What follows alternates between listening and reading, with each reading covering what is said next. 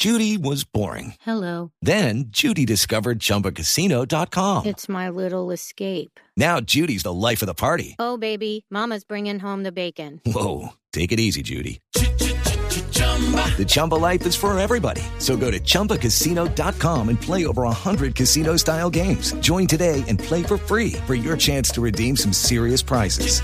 chumba ChumbaCasino.com. No purchase necessary. Void where prohibited by law. 18 plus terms and conditions apply. See website for details. Chelsea contra el Barley, Manchester United, eh, United contra el Norwich, Leicester contra el Southampton y el partido que nos interesa a las 10 de la mañana, Everton contra el Brighton en el Everton Mina, en el Brighton Alzate a las 12.30, partidazo, el Tottenham de Davinson Sánchez que seguramente va a regresar a la alineación titular contra el Liverpool en el fútbol italiano. A las 12 del día, Lazio contra el Napoli, hay posibilidades de que juegue el gran arquero David Ospina, Inter a las 2 y 45 contra Atalanta de Bérgamo, recordando que ya Duan Zapata está en perfectas condiciones. Y el día domingo la selección sub-23 jugará a las 4 de la tarde con transmisión de Blue Radio contra Bolivia, preparando precisamente el preolímpico que será escuchado y visto por el Gol Caracol y Blue Radio. Por ahora, todo en deportes en Mañanas Blue.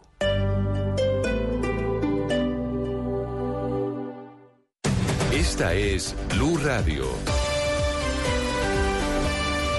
Sintonice Blue Radio en 89.9 FM y grábelo desde ya en su memoria y en la memoria de su radio. Blue Radio, la nueva alternativa. Caminando, en bici, por carretera, en barco, en avión. El mundo tiene destinos llenos de magia, belleza e historias. Conozcamos lo maravilloso de cualquier destino en nuestra Travesía Blue, un viaje a los mejores destinos del mundo. Presentan Maritza Mantilla y Juan Casolarte. Travesía Blue. Ahora viajamos en un nuevo horario, todos los sábados a las 3 de la tarde por Blue Radio y bluradio.com. La nueva alternativa. Con tu familia, tus amigos, la experiencia más grandiosa la vives en Titán. Titán Plaza, Centro Comercial. Grandioso. Tu hogar, tu espacio, tu refugio, tu casa, el lugar más personal que tienes debe estar de acuerdo a tu gusto, a tu estilo, de acuerdo a las tendencias de moda, al medio ambiente. Y para eso, Blue Radio presenta Casa Blue, un espacio donde podrás conocer todo lo que debes saber para que tu casa se sienta y se vea como siempre has querido. Casa Blue, haciendo de tu casa un hogar. Presentan Patricia López y Ana María Pulido. Casa Blue, este sábado a las 10 de la mañana por Blue Radio y bluradio.com. La nueva alternativa.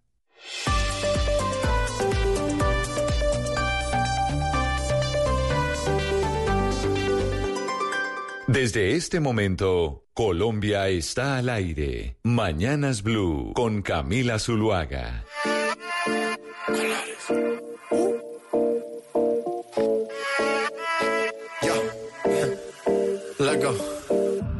Después de tres canciones seguía, analizando la movida.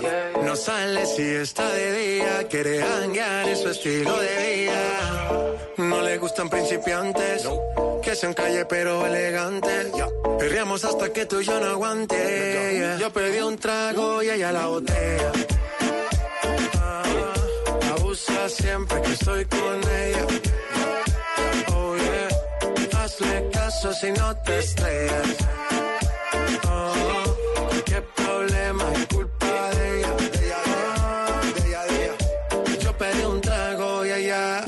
baila pa' que suena el rebote.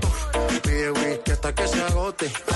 Si lo prende, exige que rote. Bailando así vas a hacer que no bote. 10 de la mañana, 33 minutos, los acompañamos desde Mañanas Blue. A esta hora escuchando eh, Gonzalo, nos trae usted música nuevecita, ¿no? Recién sacada del horno.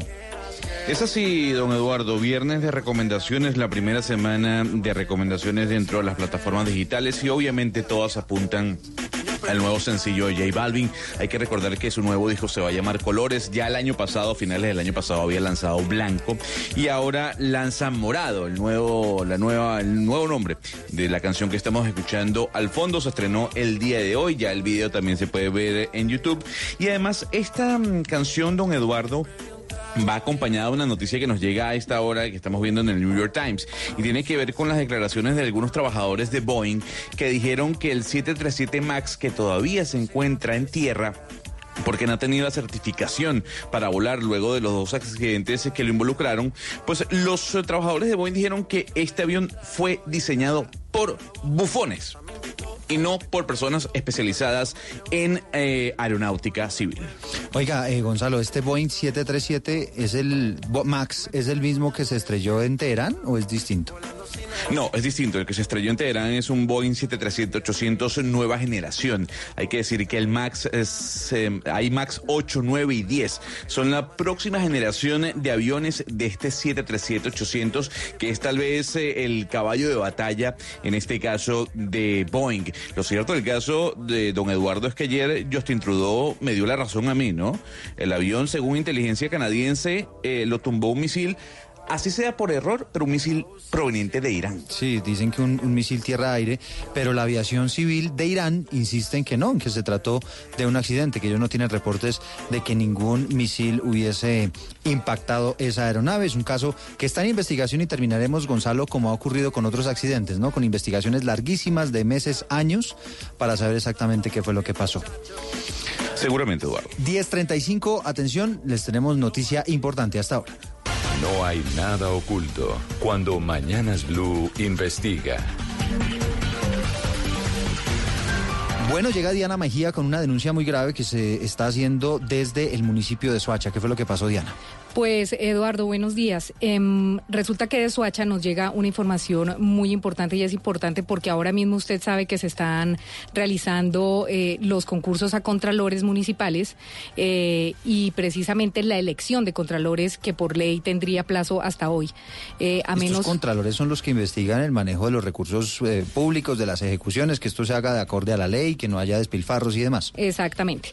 Entonces, en el municipio de Soacha, el encargado de hacer ese concurso fue la Corporación Ideas, que como dijimos acá en algún momento con el tema de los concursos de personeros, esta corporación estaba manejando 46 concursos de personeros y estaba cuestionada en el manejo que hacía este concurso.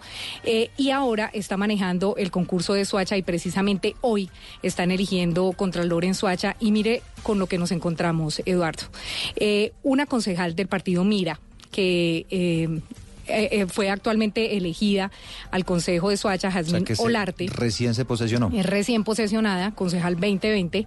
Jazmín Olarte mandó por error un chat eh, y lo mandó al grupo de concejales 2020. Entonces ellos hicieron, los concejales hicieron un grupo de chat como el que hace uno cuando entra a una empresa y entonces uno tiene Con un los grupo. compañeros de trabajo. sí. Exactamente. Esta eh, concejal envió ese chat por error eh, y le voy a leer eh, lo que dice básicamente este chat.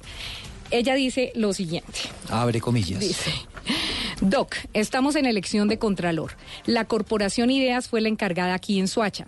Ellos enviaron la calificación y en primer lugar quedó el señor Carlos y en segundo lugar el señor John y en tercero una señora. Ella se refiere a Carlos Alberto Bustos Brasky, que es el primero de la terna que entrega la Corporación Ideas. Eh, el John al que se refiere es John Jairo Mancera Obando, que es eh, el segundo en esa terna. Y la señora a la que se refiere es Luz Marina Acevedo García, que es la otra ternada. Continúo entonces el chat. Pero el concepto de la función pública llegó contrario. En primer lugar, el señor John y el segundo, la señora y en tercero, el señor Carlos. O sea, completamente trocado el, el concepto que ellos le pidieron a la función pública de acuerdo a esas hojas de vida que ellos tenían para ternar el contralor. ¿Cuál es la importancia de ese orden? La importancia de ese orden es que la Corporación Ideas entrega como ganador, o sea, para que el Consejo elija al señor Carlos Alberto Bustos. O sea, como decir, yo le recomiendo al Yo le consejo recomiendo que elija este que es el más que elija este que, por puntuación es el que ganó el concurso. De acuerdo. Pero la, la función pública, de acuerdo a este chat, eh, elige es precisamente al señor John Jairo, eh, perdón, ah sí, John Jairo Mancera Obando. ¿Qué pasa? Mire el tercer párrafo. Y anoche el presidente habló conmigo, se refiere al presidente del Consejo de Soacha, Sí. y dijo que el alcalde, o sea, Juan Carlos Aldarriaga, había solicitado el apoyo para el primero, o sea, para el señor Carlos, que obtuvo el mayor puntaje por la corpor- Corporación Ideas, pero el menor según la función pública. O sea, el alcalde queriendo O sea, el alcalde Juan Carlos. Aldarriaga queriendo elegir a su contralor, a su contralor Carlos Alberto Bustos Brasque. ¿Y cuál es la sorpresa, Eduardo? Que esta señora se le fue el chat porque ella estaba consultando a su partido. Cuando ella dice, Doc, estamos en la elección de Contralor, ella está consultándole a su partido sobre la decisión que va a tomar al momento de votar. Y se equivoca de chat. Cuando se da cuenta que se equivocó de chat, obviamente lo borra, pero ya todos los concejales le habían El tomado pantallazo. el popular pantallazo, El popular que es el que tenemos nosotros, que es el que tiene Blue Radio y que es con el que nos damos cuenta que algo raro está pasando en la elección de Contralor en Suacha, porque precisamente fue elegido como Contralor del municipio el señor Carlos Alberto Bustos Braschi. Bueno, varias preguntas acá, ¿no? Sí, señor. ¿El partido Mira eh, le está rindiendo cuentas al alcalde? Sí, eso es lo que no sabemos, cómo es la coalición partidista. Ya. A mí me dicen que todos los partidos que tienen muy poca oposición, el, eh, el señor Juan Carlos Saldarriaga, que, que es candidato precisamente del, del gobernador eh, elegido, es del clan del grupo de Jorge Rey, o sea, él, él era el ungido por, por toda la gobernación de Cundinamarca y, sin embargo, eh, tiene sus opositores y yo me imagino que esto no lo hacen llegar los opositores, pues uno no cree que la gente que está con el gobierno haga llegar un chat de esos, pero de este chat supieron todos los concejales, este chat fue leído en público y la explicación que da la concejal Jazmín Olarte es que ella le estaba haciendo, eh, la pregunta era a su partido para ver sobre quién se inclinaban. Se, la- se puede estar haciendo la pregunta al que sea, pero obviamente no importa a quién le estaba haciendo las preguntas, sino el contenido del mensaje y que se involucre allí el alcalde, porque esto es como yo voy a administrar unos recursos y la persona que va a vigilar si yo lo estoy o no lo estoy haciendo bien, estoy escogiendo La a quién pongo me yo, va a vigilar. exacto, la pongo yo. Entonces, eso obviamente ya siembra todo tipo de Nos comunicamos precisamente con todos. Nos comunicamos con Jazmín Olarte, no nos ha respondido el mensaje. Nos comunicamos con el presidente del consejo, que se supone el presidente del consejo es el que el que le dice a Jazmín eh, Olarte que el alcalde les pidió el favor de inclinar su voto a Carlos Alberto Bustos. El presidente del consejo tampoco nos ha contestado la llamada. Nos comunicamos con prensa de la alcaldía de Soacha y eh, el señor eh, jefe de prensa está haciendo las consultas respectivas. No hemos tenido respuesta del municipio, pero sí es un tema delicado que debe revisar la Procuraduría y debe revisar la misma Contraloría General de la Nación. A Bueno, ver cuáles Diana. son los contralores que se están eligiendo en ¿Y este qué país. pasó con este hombre Carlos Antonio Bustos? ¿Finalmente fue el elegido? Sí, que Carlos Alberto Bustos Carlos es el Alberto, nuevo perdón. Contralor Municipal de Soacha. Ah, lo último que acaban de escribirme es que acaba de ser elegido. Entonces, esperamos que sea una nefasta casualidad que haya ganado el que quiere el alcalde, ¿no? Y que la Contraloría General revise qué es lo que está sucediendo en Soacha y la Procuraduría, de paso. Bueno, ahí está. Es lo que está pasando a esta hora en el centro del país. Hicimos esta pero- eh, noticia de última hora desde aquí, desde Bogotá, mi querido Oscar. Y ahora sí lo saludo en Barranquilla porque entiendo que usted tiene comentarios al respecto de esta denuncia que estamos haciendo aquí en Blue Radio. Sí, Eduardo, mire, a propósito de la denuncia de Diana que estamos haciendo en este momento aquí en Blue Radio, en el municipio de Soledad también está comprometido la elección del personero y del contralor, que además también la participación la hizo o la evaluación la hizo la Corporación Universitaria Ideas. Es decir, que algo está pasando porque inclusive eh, en el caso de Soledad, la Procuraduría General, el Procurador General suspendió la, la, el- la escogencia del Contralor, el doctor, un señor, el doctor Reales. ¿Por qué? Porque los concejales, varios de los concejales denunciaron que esa elección había sido amañada. De tal manera que lo que habría que mirar, Eduardo Diana, es lo que ha pasado en todo el país con, eh, con, la, con el comportamiento, por llamarlo de alguna manera, que ha tenido la Corporación Universitaria Ideas en estos casos, porque aparte del de Soacha, yo le estoy contando a Sí, usted ahora que el de Soledad, el de Soledad también eh, hay denuncias con relación a una posible irregularidad en la evaluación y la escogencia de contralor y de personero. No solamente ese, Oscar, y la Corporación Ideas está bien cuestionada, lo, lo dijimos acá, maneja 46 concursos de personero, todos absolutamente cuestionados, algunos suspendidos ya. Eh, esto, esto de la elección de personeros y contralores, como lo hemos dicho acá desde el primer día que comenzaron estos concursos, es nefasto. Lo que está pasando es nefasto. Algunos la Procuraduría ha logrado que se suspendan, pero otros siguen, otros han sido nombrados sin problemas. Por ejemplo, la Corporación Ideas eligió hace poco, a- a- hace poco, ayer antier, al de, al de Zipaquirá. O sea, están regados por todo el país, están eligiendo personeros, están eligiendo contralores y pareciera que en este y país con no las pasa consecuencias que, que efectivamente tiene todo esto y es que estén eligiendo contralores personeros de bolsillo que al final terminan no haciendo bien su trabajo y por ahí por esa vía eventualmente se terminan despilfarrando despilfarrando los recursos. En el Valle del Cauca y en Cali particularmente recuerdo Hugo Mario que usted nos estaba hablando de algunas irregularidades también en la elección de los entes de control Sí, esto parece, Eduardo, que es de, de diferentes ciudades y, y municipios en Colombia. En Cali anoche el Consejo Municipal suspendió el proceso mediante el cual se estaba eligiendo al nuevo personero municipal. También era idea. Una decisión tomada. No, no, fue una, una decisión tomada por la mayoría de los concejales, eh, eh, Diana. Eh, tras no, claro, pero, eh, pero el concurso lo estaba realizando la Corporación Ideas, que es lo, es lo que me dicen a mí, que es uno de los 46 que estaba realizando la corporación, ¿no? O, la información no. que yo tengo, Diana, es que la, la evaluación de los aspirantes a este cargo de personero la estaba haciendo la Fundación Universidad del Valle. Ah, ok, Y ok. lo que ha dicho la Procuraduría eh, es que se debe analizar la idoneidad de esta fundación para hacer esa evaluación. ¿Sí? Eh, y también la Procuraduría solicitó que se eh, investigara si existía un conflicto de intereses por parte de una de las aspirantes al cargo de personera, porque parece había hecho parte del comité de empalme del alcalde Jorge Iván Ospina.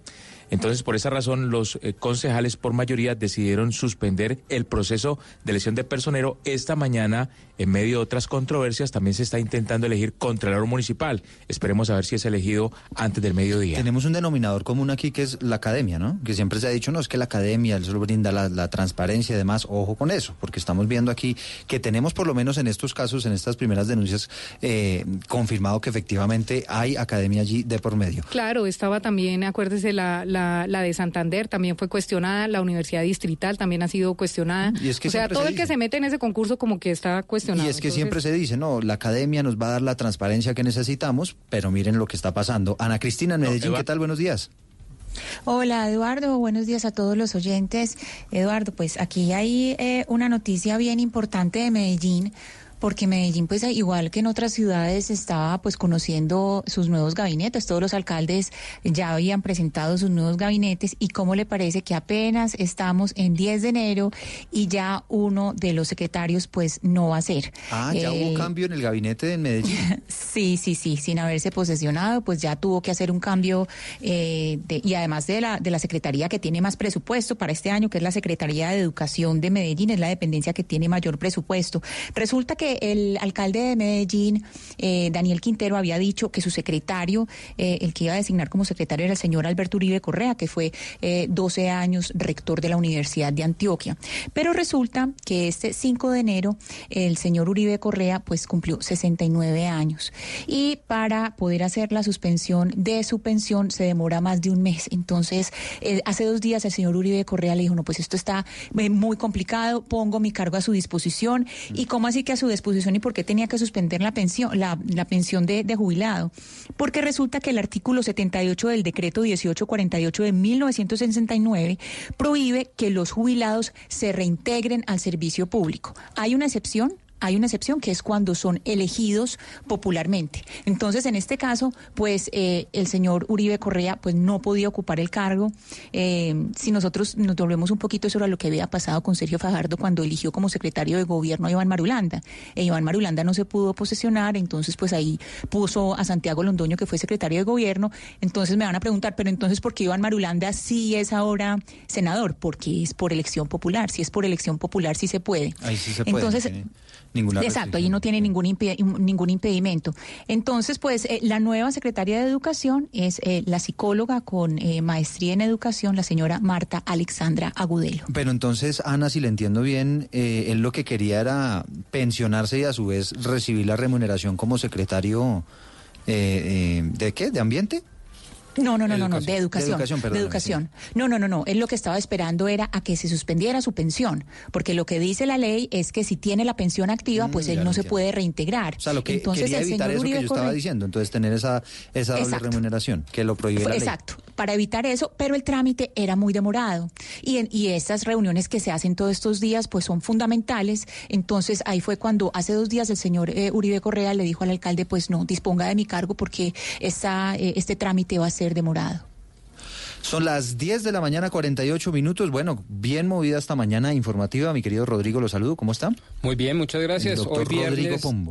entrando el año, o sea, como diría Gonzalo Lázaro, de vacaciones todavía. De vacaciones, pongámosle el música a último fin esto. de semana de vacaciones. Metámosle música a esto, Gonzalo. Oye, a ver, eh, don Eduardo, para las personas que todavía están de vacaciones, doctor Pombo, que seguramente están disfrutando este viernes, aquí le traigo lo nuevo de Daddy Yankee y también junto, o, en este caso lo nuevo, de Nicky Jam. Esto se llama Muévelo.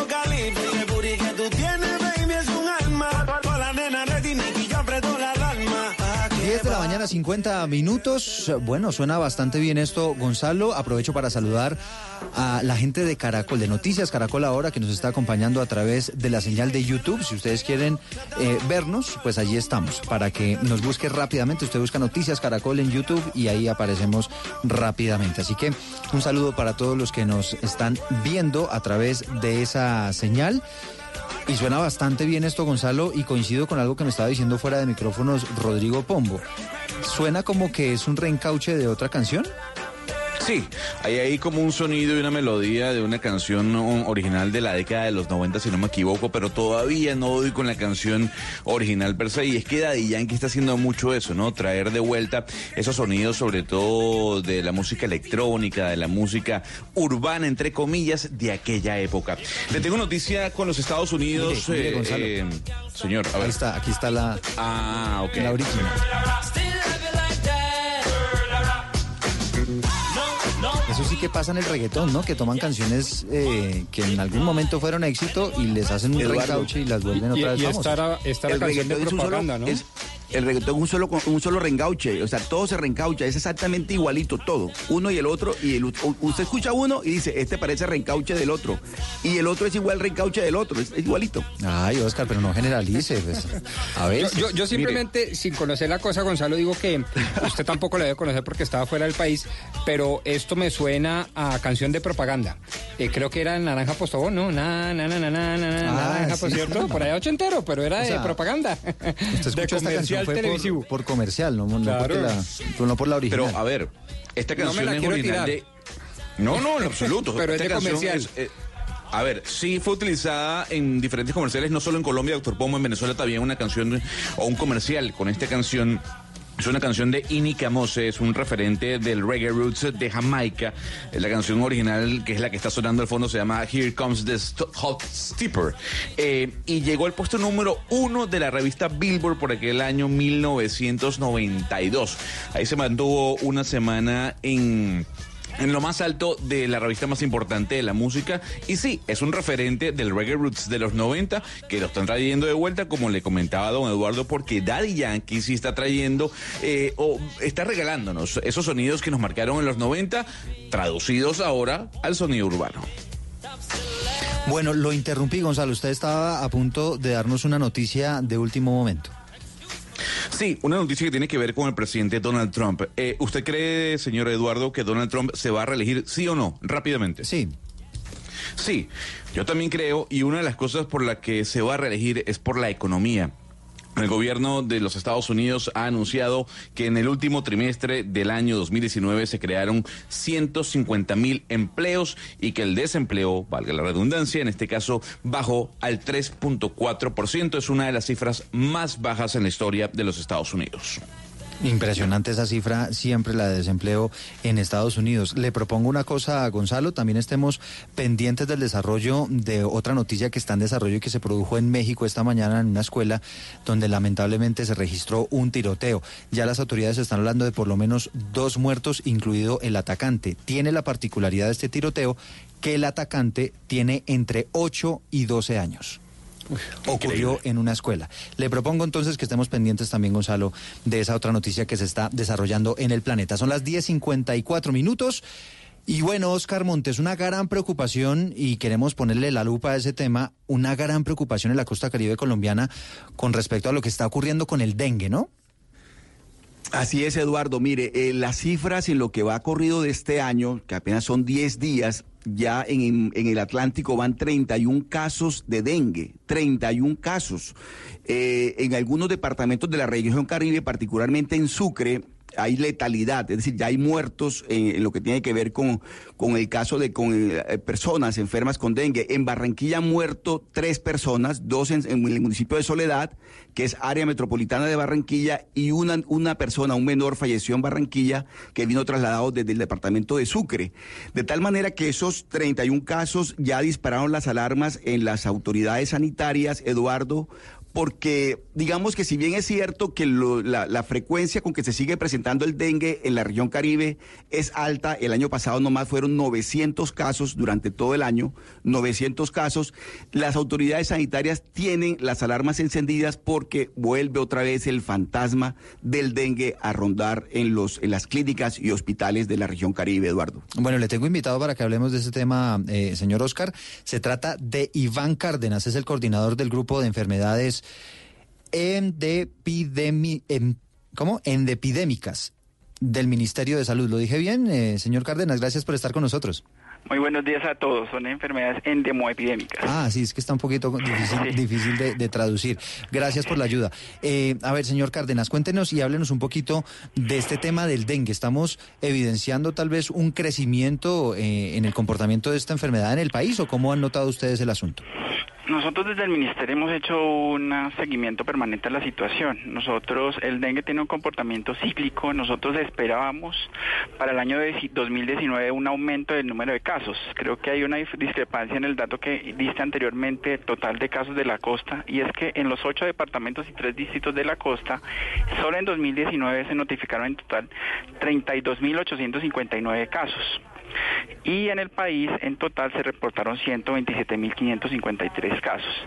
Este es un comportamiento pues, epidemiológico del dengue donde el 2019 nosotros esperábamos que presentara un aumento. Desde el Ministerio, desde el, eh, el mes de enero estamos haciendo seguimiento. Nosotros lanzamos la, la, la campaña Córtele las alas al dengue para fortalecer precisamente acciones en, en los diferentes municipios y departamentos para mejorar la situación. Nosotros, digamos, esperábamos una situación similar, una situación de bastantes casos, lo cual ha venido ocurriendo, ya estaremos esperando algún descenso. La situación sigue, eh, sigue elevada en algunos departamentos, algunos departamentos como Atlántico, Barranquilla, Caldas, Cartagena, Cesar, Córdoba, Cundinamarca, Huila y Valle, que tienen todavía una tendencia al aumento del número de casos. Pero hay otros como Meta, Magdalena, Santander, Sucre y Tolima, que con respecto a la que nosotros vimos el año pasado ya eh, se muestra una tendencia a la disminución. Eh, doctor Cárdenas, en el departamento de Antioquia y precisamente pues en los municipios de, de, Medellín y Bello está el programa de estudio de control de enfermedades tropicales de la Universidad de Antioquia y ellos emprendieron un proyecto con núcleos focalizados donde eh, lo que hicieron fue liberar eh, mosquitos Aedes aegypti con la bacteria del Wolbachia. Eh, esto tuvo buenos resultados, lo hicieron desde hace dos años y ha tenido buenos resultados por cuanto no ha subido e inclusive ha bajado los casos de contagio. porque este tipo de programas no se pueden implementar en otras partes del país y, y le explicamos un poquito eh, pues a los oyentes en qué consiste eh, este tipo de, pues de, de, estrategia que se implementó aquí en Medellín y en Bello. Perfecto, sí, esta es una, una, una, investigación que se está realizando en ese momento por la Universidad de Antioquia, en el cual pues infectan las, eh, estos, eh, las hembras con la bacteria Wolbachia, lo cual eh, pues hace que no sean tan están fértiles y no transmitan el, el, virus del dengue. Nosotros hemos estado al tanto y haciendo seguimiento a esta situación, pero nosotros en ese momento no podríamos determinar que una asociación causal entre la liberación de estos mosquitos, que ha sido muy concentrado en el municipio de Bello y en algunas zonas del área metropolitana, con toda la situación de Antioquia. Sí tenemos, eh, sí estamos pendientes y sí estamos revisando eh, el caso de Antioquia, donde digamos eh, no ha entrado en brote como en esta en esta en esta epidemia pero también hay que reconocer el trabajo que vienen realizando los diferentes municipios. Conocemos específicamente en Medellín, realiza un trabajo muy fuerte eh, de control del dengue con diferentes actividades. O sea, decir que solamente eh, se debe a, esta liberación, creo que todavía es muy preliminar. Eh, las evaluaciones que la misma universidad presenta son preliminares frente a, al digamos, a los resultados de esta, de esta tecnología. Nosotros seguiremos y tenemos una comisión internacional y nosotros aquí desde el nivel nacional haciendo seguimiento porque claro que este desarrollo de tecnologías para nosotros es bastante importante, pero también tenemos que reconocer el trabajo que realizan los técnicos de TV en estos departamentos y en todo el país. Sí, doctor Cárdenas, tengo cifras de Cali, no sé si son las mismas que usted maneja. Me hablan a mí desde la Secretaría de Salud del municipio de 118 casos durante la primera semana de este 2020, dos casos muy graves y obviamente muchos más casos eh, de, personas con síntomas en centros médicos de esta ciudad. Venimos de en Cali de una temporada corta de lluvias y entramos a una temporada de intenso calor. ¿Cuál es la relación entre el comportamiento del clima y el dengue? Tiene una relación totalmente relacionado. El, clima afecta, pues, eh, eh, afecta el crecimiento de los mosquitos, pero también el clima afecta en la acumulación de agua que tienen, eh, que, se, que se acumula por parte tanto de los individuos que recogen agua y la acumulan y también en Cali tenemos un fenómeno que son los sumideros. Esos sumideros acumulan agua y ahí se generan criaderos. Los criaderos producen muchos, muchos AES y por lo cual se replica el dengue. En Cali particularmente en Valle nosotros vimos una, una situación muy particular. En Valle eh, nosotros, como les dije, nosotros estamos en, contingencia desde el mes de febrero del año pasado con algunos departamentos, Meta, Huila, que fueron bastante, eh, con bastante producción de casos. Valle solamente entró en el, casi en el último trimestre del año, empezó, eh, durante todo el año no tuvo una gran frecuencia de casos, pero en el último trimestre seguimos y estamos viendo cómo han venido aumentando los casos. Preocupación obviamente, eh, Cali eh, también hay aumento de los casos y sí es una situación que está en crecimiento. Nosotros eh, en lo que estimamos, esperamos, de pronto durante este primer trimestre en el Valle vamos a tener la tendencia que tuvimos en, la mayoría de departamentos de la costa y del resto del país, que fue un aumento en el número de casos, que no tuvo Valle durante todo el año pasado. Sí, doctor Cárdenas, hablamos con Iván Cárdenas, que es el coordinador del grupo de enfermedades del Ministerio de Salud. Eh, háblenos de recomendaciones, porque usted nos dice que en esa acumulación de agua eh, que, realiza la gente pues en las casas, porque usted sabe que hay unas poblaciones que tienen unas, eh, unos momentos muy difíciles en cuanto a abastecimiento del líquido. Sí, claro. Y tienen que acumular agua, ¿no? Para el abastecimiento y, y todo lo que tienen que hacer en su casa. ¿Cuál es la recomendación principal que usted haría para evitar que esa, esos, esas acumulaciones de agua se conviertan en nidos de, de mosquitos que producen dengue?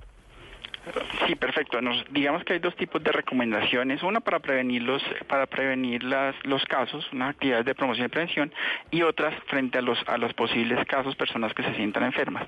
Frente a los primeros, a, los, eh, a las actividades de promoción y prevención, las recomendaciones es cambiar frecuentemente el agua, específicamente los floreros que puedan tener en la casa, los beberos de animales, Sí, por, pues por estos fenómenos de sequía, en muchas casas se acumulan agua, pues la idea es que esos recipientes donde se acumule el agua, donde se recoja el agua, pues sean tapados, tengan una buena tapa y aquellos tanques que se utilizan sean lavados frecuentemente, una vez cada ocho días, cada 15 días, pero si no es posible por el suministro de agua, que estos tanques sean tapados con un, un tanque tapado, digamos que se previene y se evita eh, los criaderos. Eh, las personas también, pues, la recomendación es que utilicen repelentes en estas en estas zonas, eh, pues, en las zonas por debajo de los 2.200 metros sobre el nivel del mar.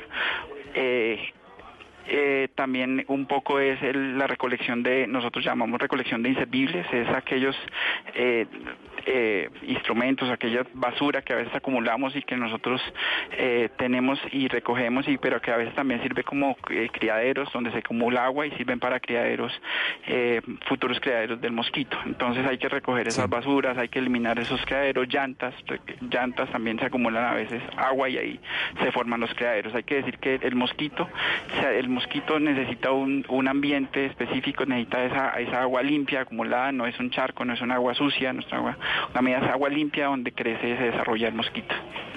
Sí, donde justamente se acumulan eh, esas aguas que terminan siendo criaderos de, de la EDES, el doctor eh, Cárdenas, se, se, pueden sembrar peces guppy porque entiendo esa, esa estrategia se ha utilizado en algunas ciudades, unos peces que se comen los mosquitos. Sí, claro, digamos que dentro de la batería de actividades que nosotros eh, implementamos, que implementan todos nuestros, nuestros equipos técnicos de ETV en los municipios y distritos, una de esas estrategias es con, con los peces guppy. eh, digamos, eh, en los tanques específicamente se utilizan en tanques, en tanques depósitos muy grandes donde se, se, entregan estos peces, los peces eh, se alimentan de esas larvas y no permiten que finalmente esas larvas se conviertan en, mosquitos. Digamos que eso es, es, muy específico para algunas comunidades, en otras, digamos, la calidad del agua no sirve para el, para el desarrollo de estos mosquitos. Es una de las tantas estrategias que utilizamos. Doctor Cárdenas, mire, eh, a propósito de este tema, aquí en la región Caribe, ya le decía yo que han presentado tres muertes en Barranquilla por, por, el, por dengue. Pero, pero lo, que, lo que la gente no entiende, doctor Cárdenas, es por qué todos los años se repite la tragedia. Es decir, por qué siempre lo escuchamos a ustedes haciendo estas recomendaciones, pero le cuento lo siguiente, en a la hora del diagnóstico por parte de los médicos, casi siempre hay mucho diagnóstico errado. Es decir, en lugar de diagnosticar la enfermedad, diagnostican otra cosa y resulta que por ahí no es. Y lo otro, la fumigación. Eh, hay quienes consideran, doctor Cárdenas, que ya la fumigación no es suficiente. Ustedes en el Ministerio de Salud, ¿qué planes tienen para que efectivamente, por lo menos este año, se logre contrarrestar la letalidad del dengue? Perfecto, listo. Frente a, frente a la situación de, de los casos fatales, digamos que en estos casos todavía se encuentran en estudio, todavía no hay una confirmación real de que sean casos de dengue. Estamos pendientes, estamos, estamos analizando la situación. El Instituto Nacional de Salud ya está revisando la información y está al tanto para, para confirmar descartar los casos. Pero respecto a, la situación, es, es, no es fácil digamos que hay que entender un poco los clínicos. Eh, el dengue pues eh, tiene unos síntomas inespecíficos, es una fiebre, es un malestar general, entonces eh, llegan a veces las personas, pues un fiebre, malestar general, se dan algunas recomendaciones y pues en la mayoría de los casos estas personas no requieren una hospitalización. El problema está en el posterior y el seguimiento, es en las recomendaciones que se le da a las personas. Muchas veces no se les recomienda adecuadamente. Listo, el problema no es la fiebre, el problema es qué pasa después de la fiebre. Generalmente después de la fiebre vienen algunos síntomas de que pueden agravar el, cuadro y a eso es lo que no le prestamos atención. Es, es necesario eh, decirle a la gente que, que, además de la fiebre, después de que consulta, es importante que esté pendiente si tienen problemas, dolores abdominales, dolores detrás del ojo, pérdida de apetito. Digamos que esos ya son síntomas de que el dengue se puede estar agravando y puede que ya no tengan fiebre. Entonces, un poco, un poco para las instituciones de salud, nosotros hemos hecho con, con, con de diversas formas eh, en los departamentos capacitaciones a los médicos, hacemos auditorías, seguimiento, eh, revisión de protocolos para que se cumplan las guías de manejo. Digamos que hay, a veces se nos sale y a veces es muy complicado el seguimiento de estas recomendaciones, no hay un seguimiento adecuado posterior a que el paciente sale, no hay un, eh, se recomienda que se resiga cada 24 o 36 horas para preguntar cómo está, si, si, si se agravó, si empeoró, si sigue igual el cuadro. Y digamos que eso se ha visto muy frecuentemente en estos casos. Y sí que es importante. Doctor Cárdenas. recomendaciones. Sí, yo quería preguntarle eh, otras enfermedades que también se transmitían por la vía del mosquito Aedes aegypti, como eran el Zika, el chikungunya, todas estas eh, enfermedades ya desaparecieron o todavía están en el ambiente y eventualmente podríamos tener cuadros de, esas, de ese par de enfermedades? Bien, yo quiero, yo quiero referirme a un tema antes de, contestar esa pregunta, algo que me, que me, que me, que me preguntaste sobre la, la, fumigación. Específicamente porque digamos que sí, sí, sí, sí ha generado mucho, mucha inquietud a la población la necesidad de, de, estas fumigaciones. Lo que nosotros desde el Ministerio tenemos como lineamiento técnico, y es importante también que sepan tanto las personas como los tomadores de decisiones, los, los, nuevos alcaldes, los gobernadores, es que nuestras indicaciones para el uso de, de estos métodos químicos de control es específicamente para atención de contingencias.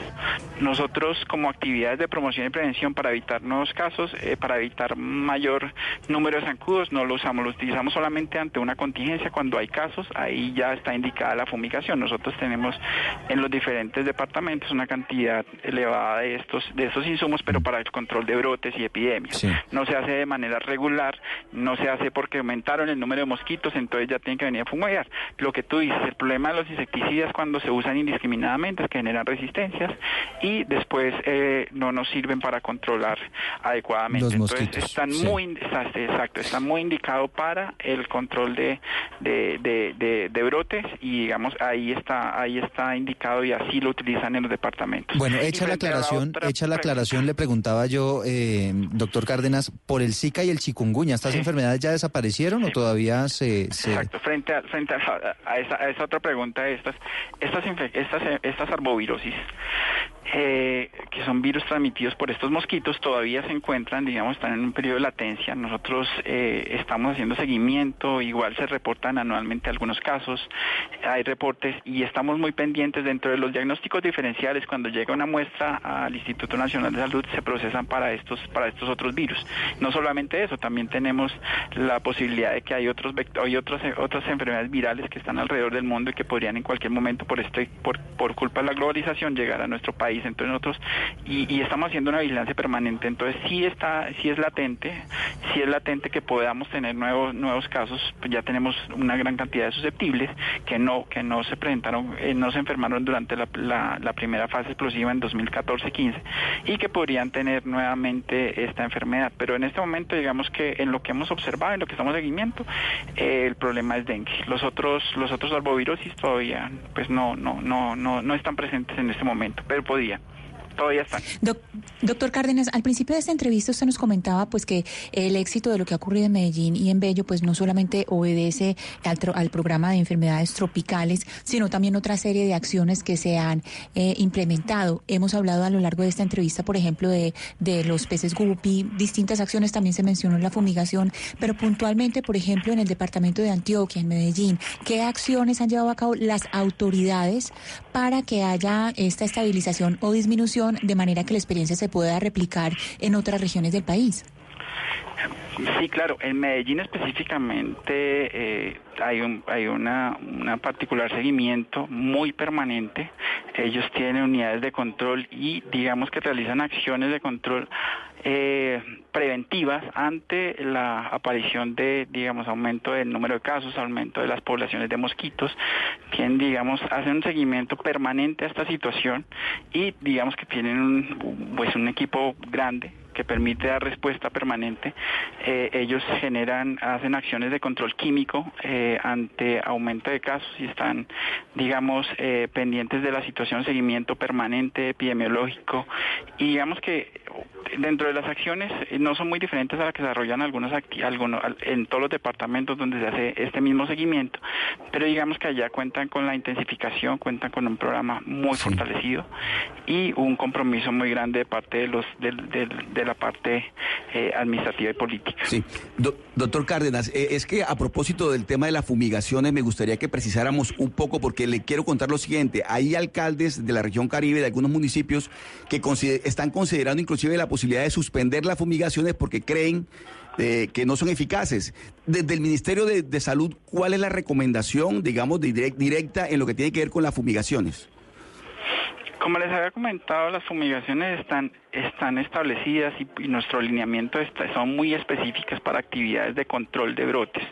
No se hacen de manera regular y yo entiendo la preocupación de los alcaldes porque uno lo escucha cuando la comunidad dice necesitamos que aquí vengan a fumigar porque hay mucha población de mosquitos y no es esa la, la situación. Nosotros digamos que tenemos eso muy, muy... eh, digamos, muy centrado específicamente es para la atención de una contingencia. Cuando hay aumento de casos, cuando hay brotes y epidemias, cuando ya digamos que hay una zona donde se ha detectado una gran cantidad de casos, se fumiga. El problema de la fumigación es que es un, la fumigación es, es, es una situación, es una solución temporal, no es una situación, de- no es una solución definitiva. Y creo que ahí es donde, donde se, donde se la acción de, de esta fumigación.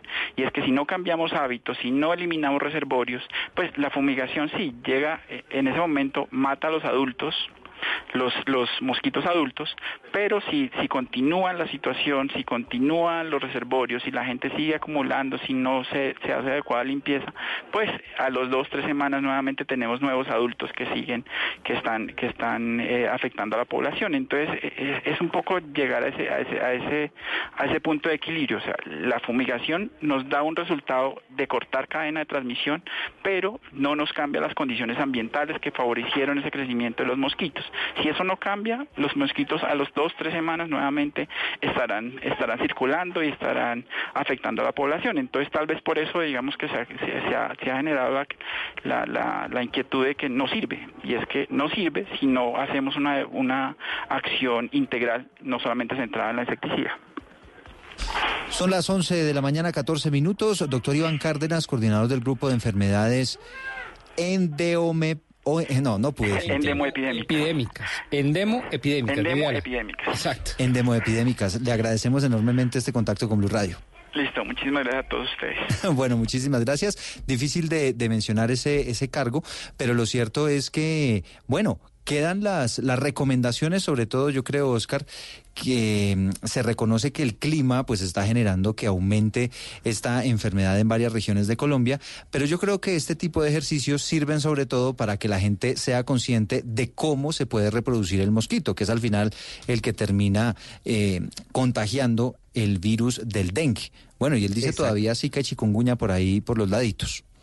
Exactamente, y que hay, que tener cuidado con esa agua que se conserva, que se, que se tiene en todas estas casas de, de donde no, donde no se cuenta con el servicio constante, entonces el agua queda almacenada y esa agua almacenada siempre produce el, el dengue. Exactamente, y en las casas donde suelen almacenar agua para, para su abastecimiento del hogar y demás, hacerlo en las debidas condiciones para evitarse problemas. Son las 11.15.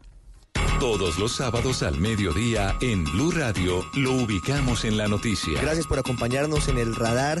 Estamos analizando el radar, lo que usted quiere saber de lo que está pasando. Descubra con Ricardo Ospina y un amplio equipo de periodistas el origen de las noticias. Los más importantes de la semana aquí en Blue Radio y Blue Radio. El radar, todos los sábados al mediodía en Blue Radio, la nueva alternativa. Colombia está al aire.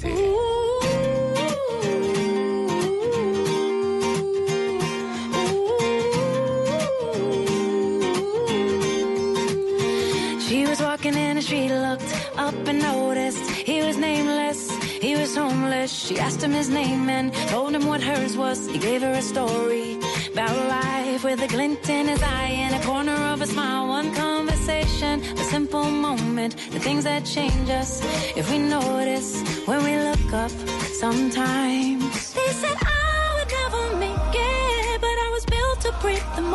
11.16, nuevamente día soleado. Vamos a tener sol en Bogotá, según dice el IDEAM, por ahí hasta mediados de febrero. Eso para muchos es una buena noticia, pero obviamente hay que contrarrestar todo esto con el tema de los incendios. Intentan apagar uno los bomberos en eh, el nororiente de la capital de Colombia, hacia la calle 170 con séptima, más o menos allí en los cerros. Los bomberos intentaban apagar precisamente esta conflagración. Y bueno, esto está ocurriendo también en otras regiones de Cundinamarca. Ya estábamos hablando ayer precisamente de los incendios forestales. ¿A quién estamos escuchando, Gonzalo? Le presento lo nuevo de la neoyorquina Alicia Keys. Don Eduardo se llama Underdog. Alicia Keys había prometido disco para este año y seguramente a mitad del 2020 tendremos un nuevo álbum de Alicia Keys, que es tal vez una de las mujeres más importantes dentro del hip hop o del rhythm and blues. Señor um, Eduardo, ¿usted le creería a la Universidad de San Diego? Sí. Sí. Sea lo que sea, ¿no? O sea, sea el estudio que sea. Ojo, mira bien su respuesta. depende, como, como, como, diría, como, dijimos ayer. Como Gonzalo depende, siempre depende del tema, depende... El... Voy a apelar a otro estudio, depende si es investigador o investigadora. Ok, es una investigadora. hay que Mujer. Hay que creer. hay que creer. Perfecto.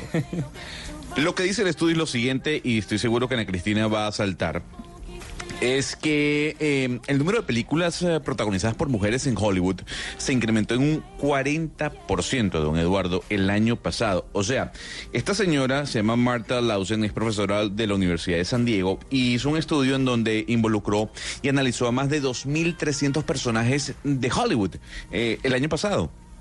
Y de esos 2.300 personajes, el 40% eran mujeres. Una cifra que aumenta en 9 puntos eh, mm, a diferencia del año 2018. ¿Le cree o no le cree?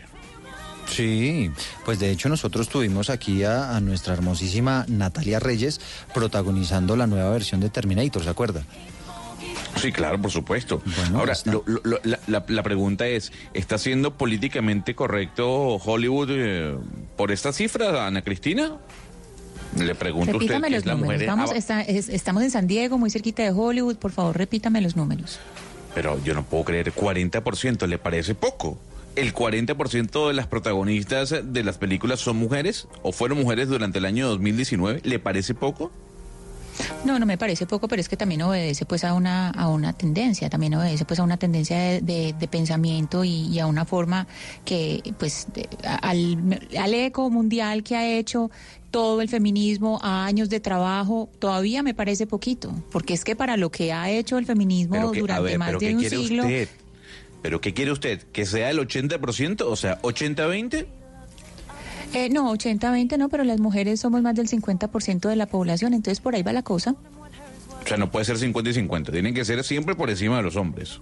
No, O sea, pero por eso le digo, 50, ah, sí, sí, no, 50% puede ser bien para empezar. Ana, me encanta. Oiga.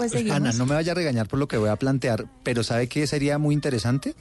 Analizar Cuente. cómo le fue en audiencia y en ventas, eh, en audiencia sobre todo, a esas películas protagonizadas por mujeres y a las que estuvieron protagonizadas por hombres.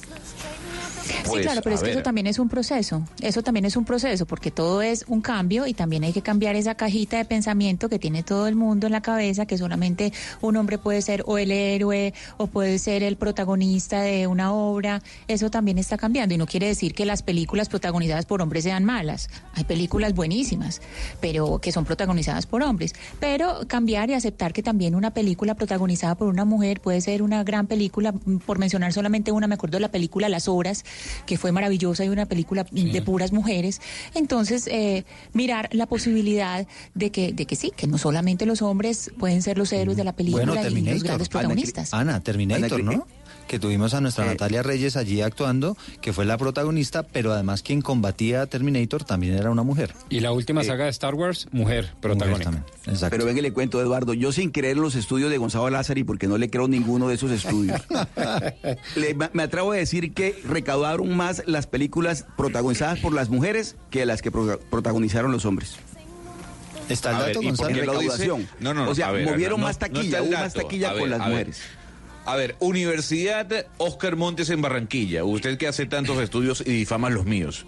Dígame por qué usted cree eso. A ver, dígame al menos cuatro No, no, películas no, es que- taquilleras protagonizadas por mujeres. No, lo que le digo es que como usted trajo a colación el estudio que dice que el solo el 40% fueron protagonizadas por mujeres, yo le digo que las películas protagonizadas por mujeres tuvieron mayor taquilla, mayor recaudación en taquilla que las protagonizadas por los hombres. Y no tengo el estudio. ¿Qué quiere que le diga?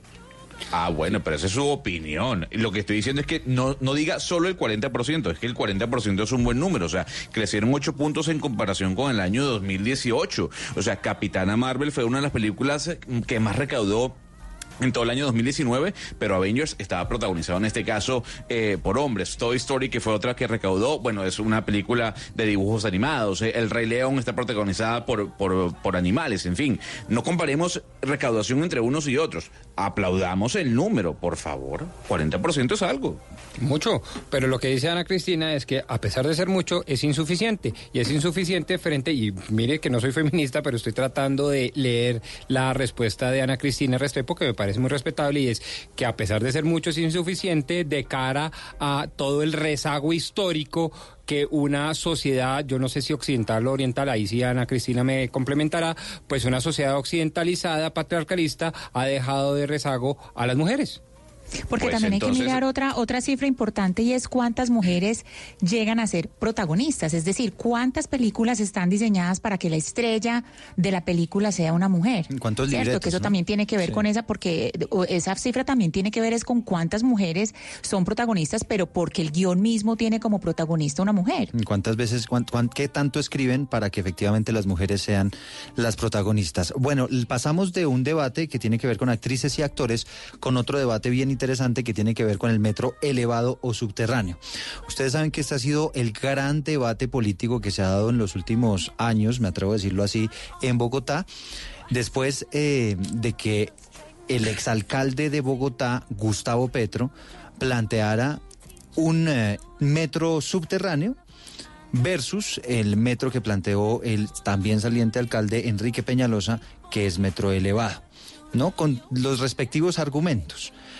Amaba la idea mm, Peñalosa de que usted, por ejemplo, hiciera, él, lo llamaba como un, un vuelo a ras de piso, más o menos, por, por la ciudad, el hecho de que usted pueda montarse en un metro elevado, pero cuestionaban su eficiencia. Eso es lo que ha venido cuestionando eh, en estos eh, últimos meses el exalcalde de Bogotá, Gustavo Petro. Así que nos vamos a adentrar en este asunto. Saludamos inicialmente a Ricardo Montezuma, que es un arquitecto de la Universidad Piloto, tiene magíster, es doctor PhD en urbanismo y en movilidad de la Escuela Nacional de Puentes y Caminos de París. Uno de los hombres sin duda que más sabe de movilidad aquí en Colombia. Doctor Montezuma, un placer tenerlo con nosotros.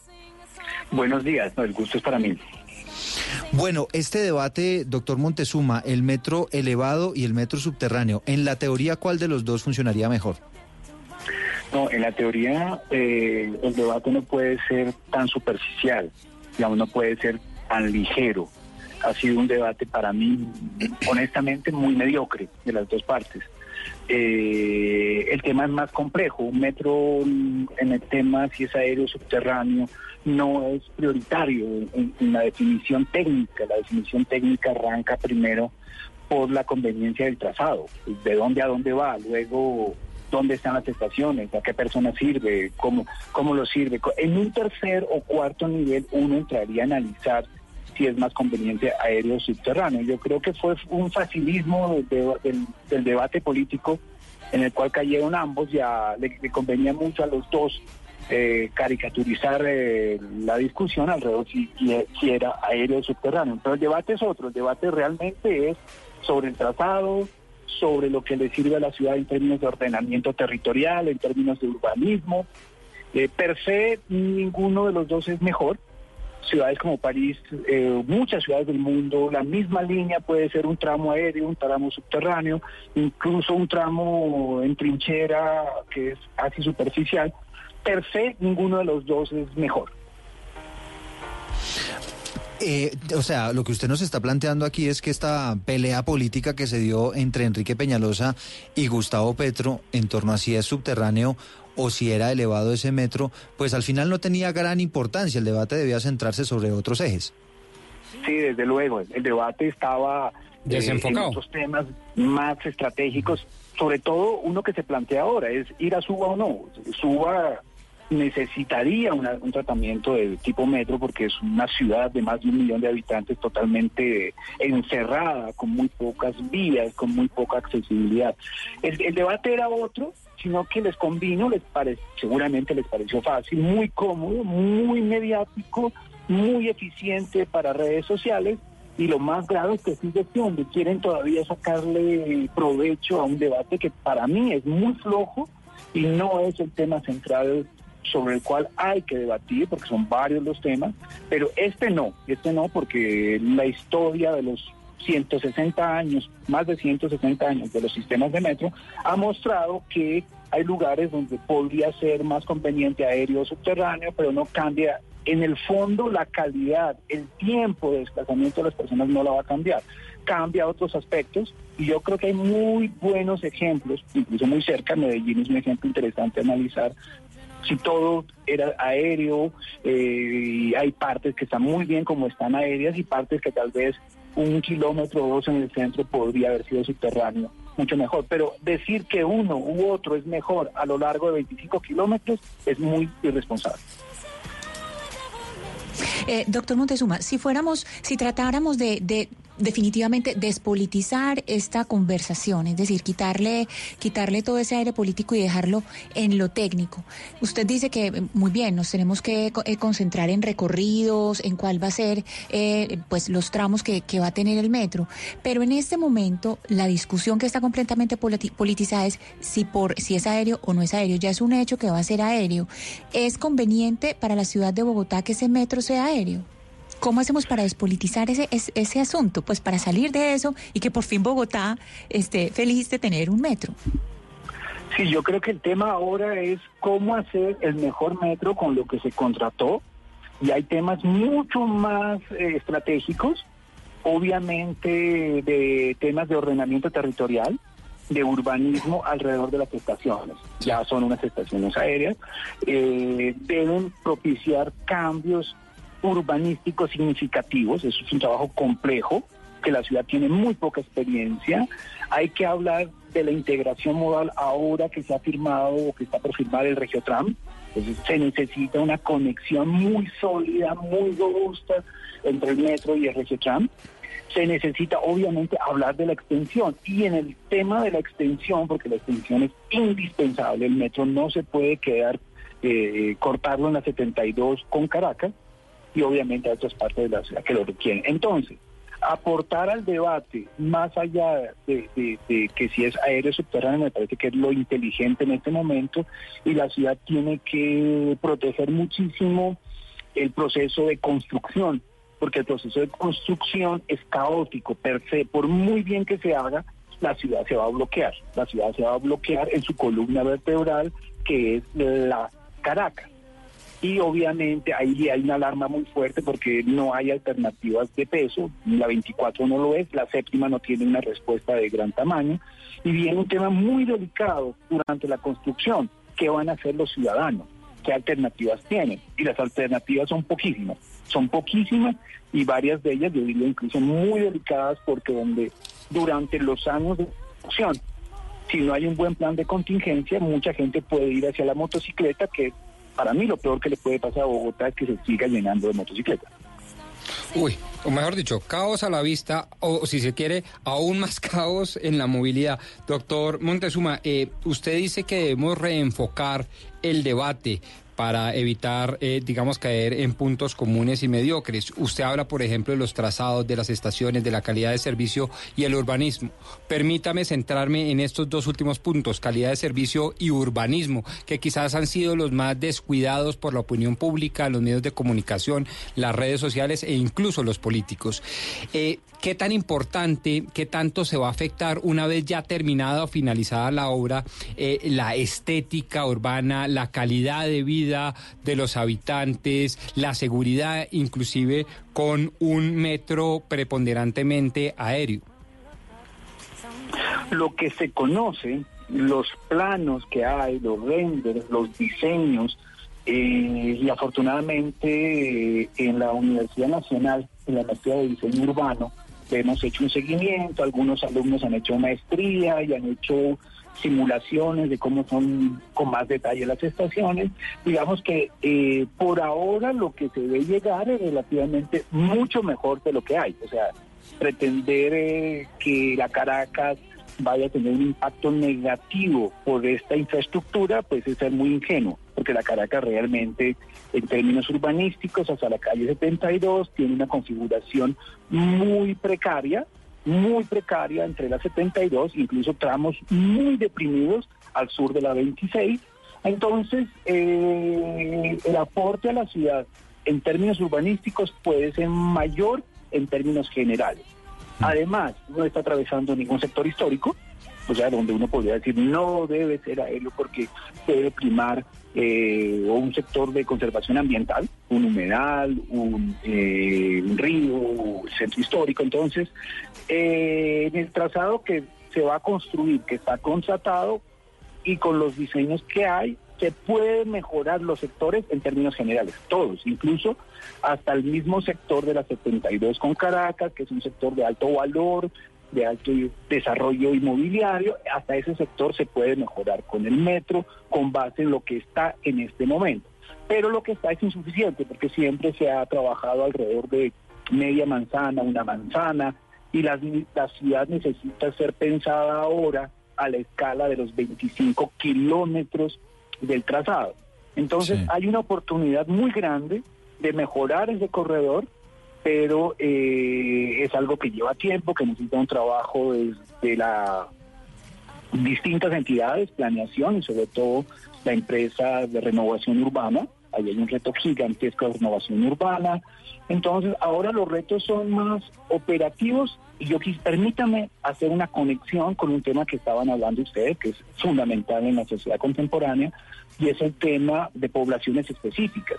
Un metro contemporáneo, un metro de calidad, un metro nuevo, tiene que tener una mirada muy específica hacia las usuarias, hacia las mujeres, que en Bogotá son las principales usuarias del transporte público. Entonces eh, hay, hay temas todavía por tratar y ese del tema de género es maravilloso en términos de transporte público. Hay que mejorar la calidad del transporte público eh, necesaria porque las mujeres son las mayores usuarias del mismo. Exacto, y invitarlas también a que, a que se suban. Usted nos decía, doctor Montezuma, que es experto en urbanismo y movilidad, está como conversando con nosotros a esta hora a propósito del proyecto Metro y sobre la, la polémica de los últimos años sobre si debe o no ser elevado eh, para la ciudad.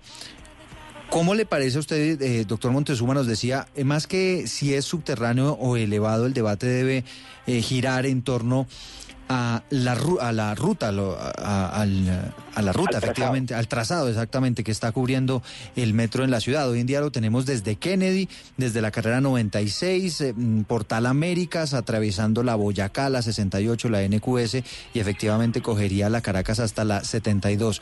¿A usted le gusta ese trazado? Pues eh, hace 10 años hicimos un libro eh, sobre el metro para Bogotá, y analizamos todos los trazados que ha habido. Y realmente es el que más coincide.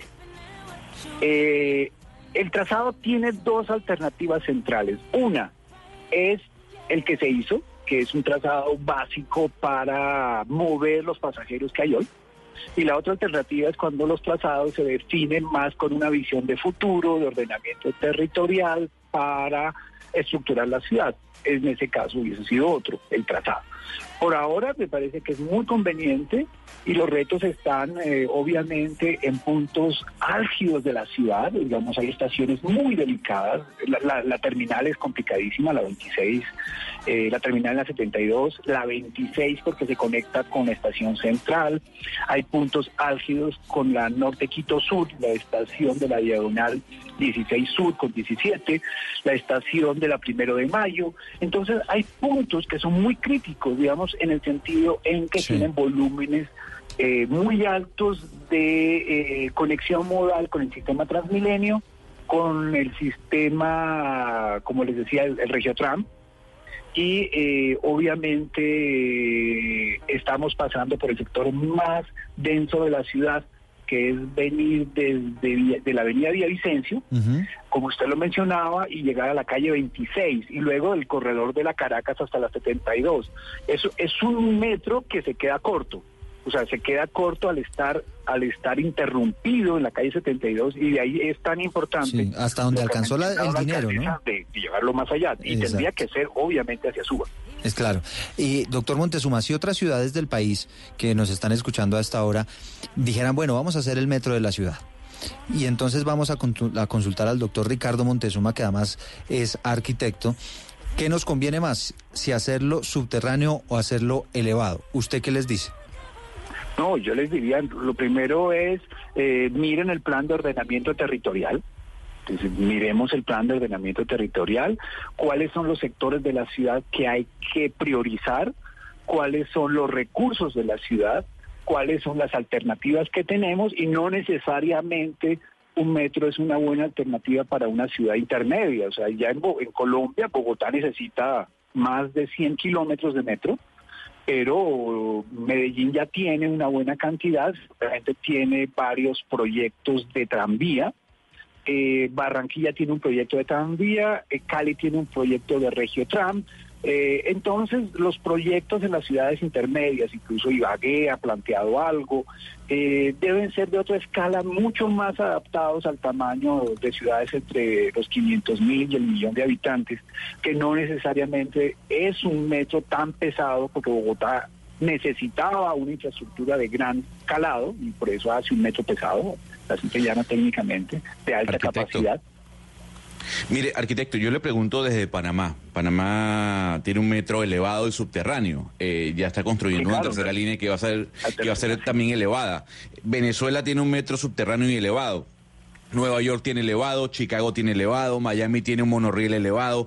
¿Por qué es tan complicado este debate en Bogotá? O sea, ¿por qué no seguir tal vez el ejemplo de Panamá o de Perú, en este caso Lima, que también tiene un metro elevado en tan grande ciudad? Eh, eh, gracias por su, por su intervención, es maravilloso. Y el metro de Panamá es un, un caso interesante, muy interesante, porque se hizo en muy poco tiempo, se hizo, y como usted muy bien menciona, en el centro, en el centro es subterráneo, en los extremos es elevado, eh, lo mismo pasa en República Dominicana, nosotros hemos trabajado mucho con el Metro Dominicana, hemos ayudado a los diseños exteriores de la parte de urbanismo, y es igual, en unas partes es subterráneo y en unas partes elevada, y obviamente es subterráneo en Panamá y en República Dominicana la parte céntrica, la parte céntrica. ¿Por qué se le da tanta importancia en Bogotá? Porque actores políticos de mucho peso, de mucha importancia, gente muy dinámica para el debate público, eh, muy activas en estos temas, le sacaron provecho, le sacaron jugo. Pero para mí es un debate taquillero, muy taquillero, pero sin contenido. Para mí, bastante mediocre. Sí. Eh, doctor Mendezuma, quiero preguntarle por los proyectos que, que usted mencionó hace algunos instantes. Uno de ellos, el tren de cercanías para Cali. Es un tren que, según se, se ha proyectado, eh, transitaría sobre la, la, vieja vía férrea que comunicaría a Cali con municipios del área metropolitana como Jamundí, Yumbo y Palmira. ¿Usted cree que ese puede ser una solución al problema de transporte público en Cali, que se puede integrar al sistema de buses del mío y demás? Eh, solución no, porque se quedaría corta.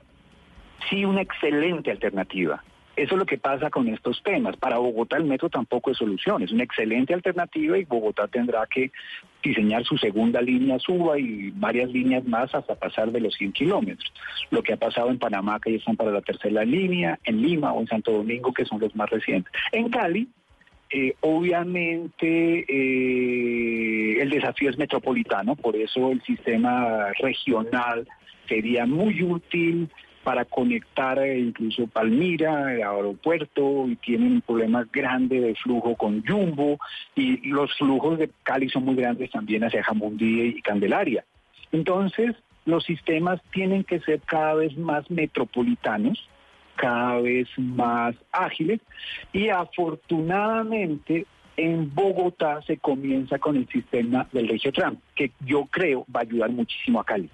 Creo que Cali tiene la inmensa fortuna, además en este momento el espacio político municipal, muchos convergen y podría haber acuerdos municipales, incluso la gobernación ha hablado de apoyar ese tipo de proyectos. A mí me parece que Colombia con el metro de Bogotá, con el Regiotram de Bogotá, está entrando en una era de inversión en infraestructuras en la cual tenemos un atraso muy grande en infraestructuras, en infraestructuras férreas. 1141, Ricardo Montezuma, arquitecto de la Universidad Piloto, pero además experto, doctor en urbanismo y movilidad. Le agradecemos enormemente este contacto, doctor Montezuma. No, gracias a usted y aquí estaremos para conversar este año. La música de este programa. Mágico, boom, boom, boom,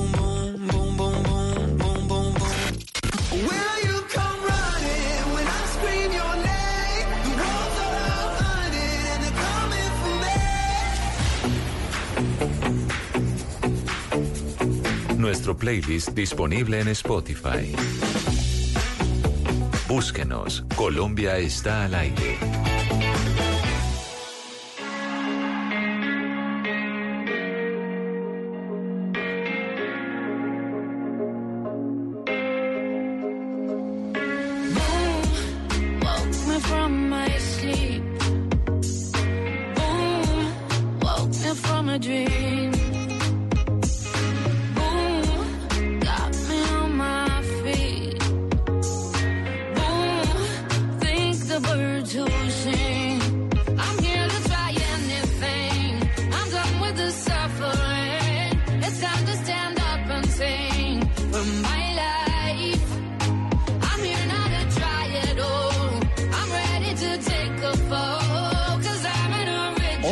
11.43 minutos de la mañana, avanzamos con información, pero también con música, Gonzalo, ¿no? Para que, eh, pues bueno, nos pongamos de ambiente en este comienzo de fin de semana. Sí, para aligerar sin duda alguna esa gran cantidad de noticias que nos llegan cada minuto. Aquí escuchamos a Sia con Original, Sia que también había prometido el año pasado que este año iba a volver eh, con nuevo disco. Aquí tenemos parte de lo que puede ser uno de esos tracks que formarán, que conformarán el tracklist, en este caso, del nuevo álbum, de la que en su momento Don Eduardo fue considerada como la, la revelación del pop hace unos eh, cinco o seis años. Rápidamente le hago una información o le doy una información y tiene que ver con el New York Times. Acaba de publicar la, la, la 52 o la lista de los 52 lugares para visitar en el año 2020. Mm, Washington. Washington, escuché muy bien. Washington, puesto número uno.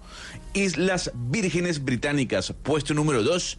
Bolivia, puesto número tres. No Lo dice diga. el New York Times. Sí, señor. Ah, pero eso sí que es una novedad. Ah, pero que usted subestima el poder de Bolivia? Pues, pues le, mire, le voy a hacer una la confesión. capacidad turística de Bolivia. No, le voy a hacer una confesión. Si usted me dice, bueno, ¿a dónde quisiera viajar Eduardo este año? Sí, señor. Yo no le diría Bolivia, pues es decir, no estaría dentro de mis 10 posibilidades. Pero Washington tampoco. Washington o sea, sí. Washington. no- Ah, sí. Sí, claro, Washington sí, claro. Y las Islas Vírgenes también. Pues bueno, si me aparecen por ahí diría, bueno, interesante, pero Bolivia no se me ocurriría mucho. Ahora, puede que, esté, puede que- exacto, puede que esté supremamente equivocado, pero no en este momento no se me hubiera ocurrido pensar en Bolivia.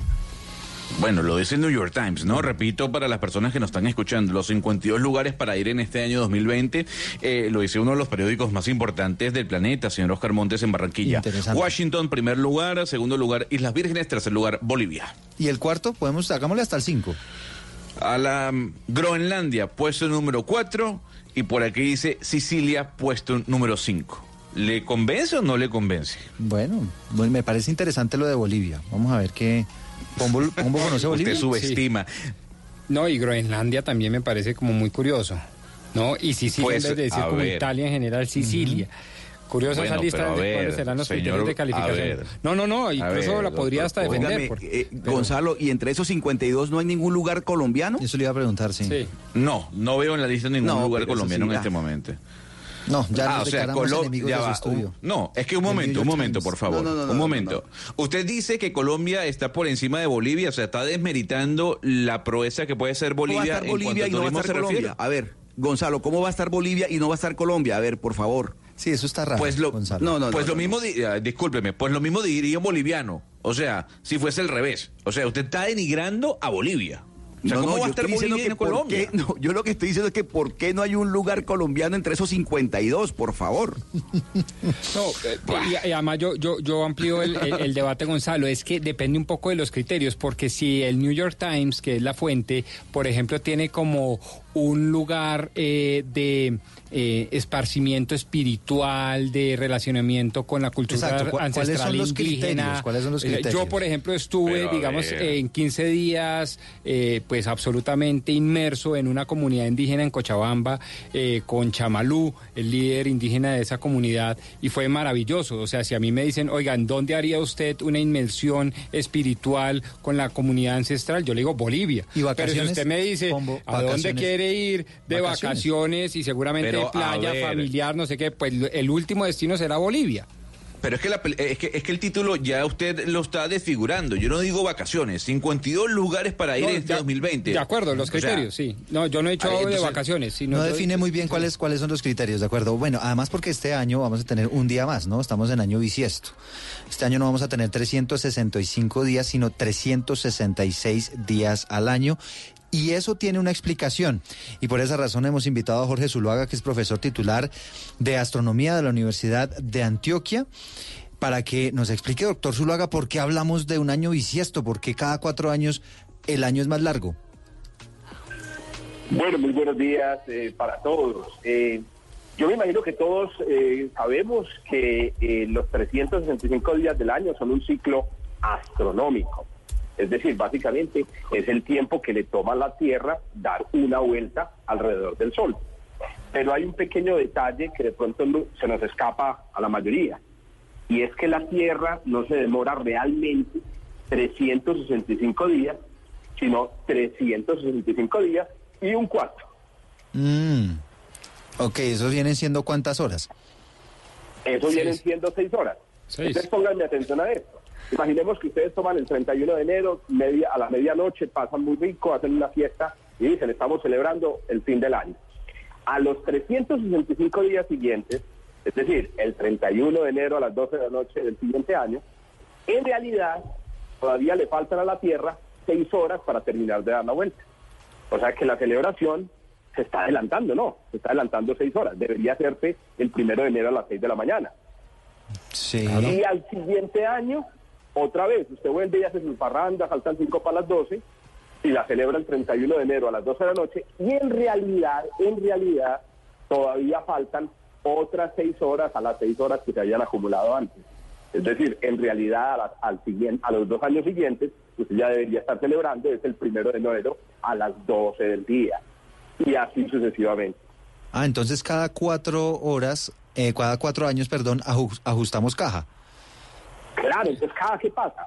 Si, nosotros fuéramos, si no introdujéramos el día bisiesto este año, el, el 31 de diciembre de 2020, es- nos faltaría todavía un día para que terminara realmente eh, el año. Entonces, por eso es que nos toca meter el día a la puerta para que cuando llegue el 31 de diciembre de 2020, usted con toda seguridad y con toda, digamos, conocimiento astronómico, se está diciendo en este momento, está terminando la vuelta al Sol. Pero entonces eso quiere decir, profesor, que durante tres años sí estamos descuadraditos y solo en el cuarto nos empatamos y cada- vamos cada año perdiendo seis horitas y así sucesivamente. Eso es correcto. Ahora, uno se preguntará lo siguiente, pero ¿y qué importa? O sea, para una fiesta de 31 de diciembre, ¿a quién le importa si estamos cuadrados o no estamos cuadrados? Pero hay una cosa que sí se descuadra y que no se puede dejar que coja ventaja, y son las estaciones. El 21 de diciembre, por ejemplo, comienza el invierno. Si nosotros, en el, en el hemisferio norte naturalmente, si nosotros no hiciéramos este cuadri, pues sucedería que cada cuatro años el invierno estaría corriendo de a un día. Entonces imagínense que pasaran, no sé, 40 años y ya estaría ocurriendo o empezando el invierno en enero. Y así, entonces por eso tenemos que hacer el cuadri. No por la fiesta del 31 de diciembre, sino por las estaciones. Profesor Zuluaga, una cantidad de personas o muchísimas personas, eh, yo diría que la mayoría tienen una cantidad de, de pensamientos o de ideas con respecto a los años bisiestos.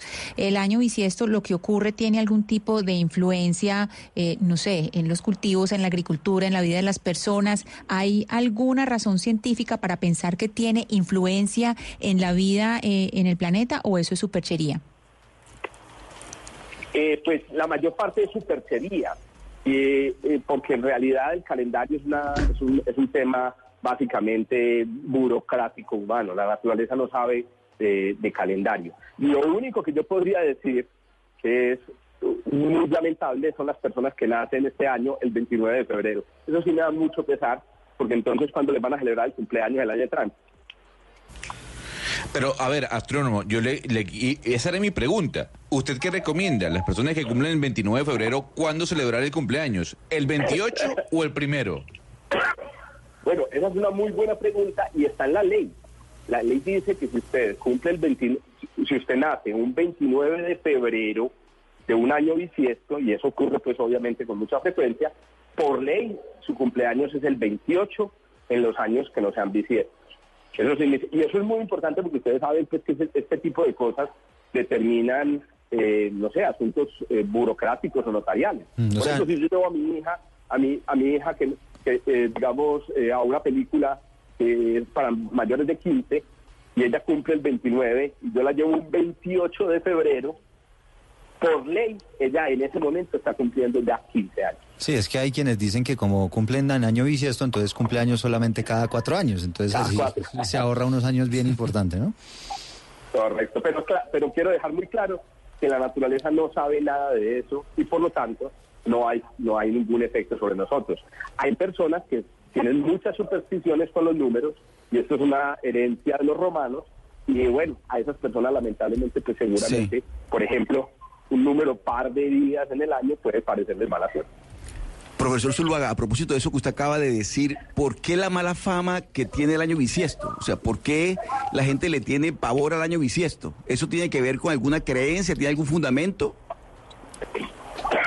Pues eh, como, como un fenómeno de superstición, solo se me ocurre eh, una cosa, y es que los romanos, eh, digamos que podría decirse que por ahí un 60% de todas nuestras tradiciones, incluyendo la Navidad, eh, son tradiciones romanas.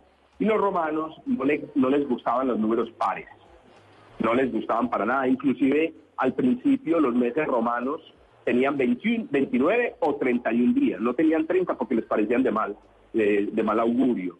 Entonces es posible que a los que tienen esta superstición no les gusten son los números pares, eh, lo que es muy raro. Pues, ¿cierto? Bueno, ahí está entonces bien curioso lo que, lo que nos estaba contando eh, doctor Zuluaga. Le agradecemos enormemente por todas estas explicaciones. La verdad a mí me ilustra totalmente eh, en torno a este tema del año bisiesto. No había entendido por qué era año bisiesto y bueno, ahora se entiende todo. Muchas gracias. Gracias a ustedes por la invitación. Jorge Zuluaga, profesor titular de astronomía de la Universidad de Antioquia, era nuestro invitado hablando sobre este 2020 que será efectivamente año bisiesto. Vamos a tener 29 de enero. Vamos a eh, hablar de febrero, perdón. Vamos a hablar de las noticias locales, las noticias en nuestras regiones a las 11.54 y la invitación para que permanezcan en sintonía porque después de las 12 del día vamos a tener un tema bien interesante. Ya lo estábamos hablando esta mañana, el planzazo para eh, el fin de semana y tiene que ver con la película Los dos papas y todo lo que se ha gestado alrededor de si es o no realidad lo que se plantea en esa película. Ya regresamos.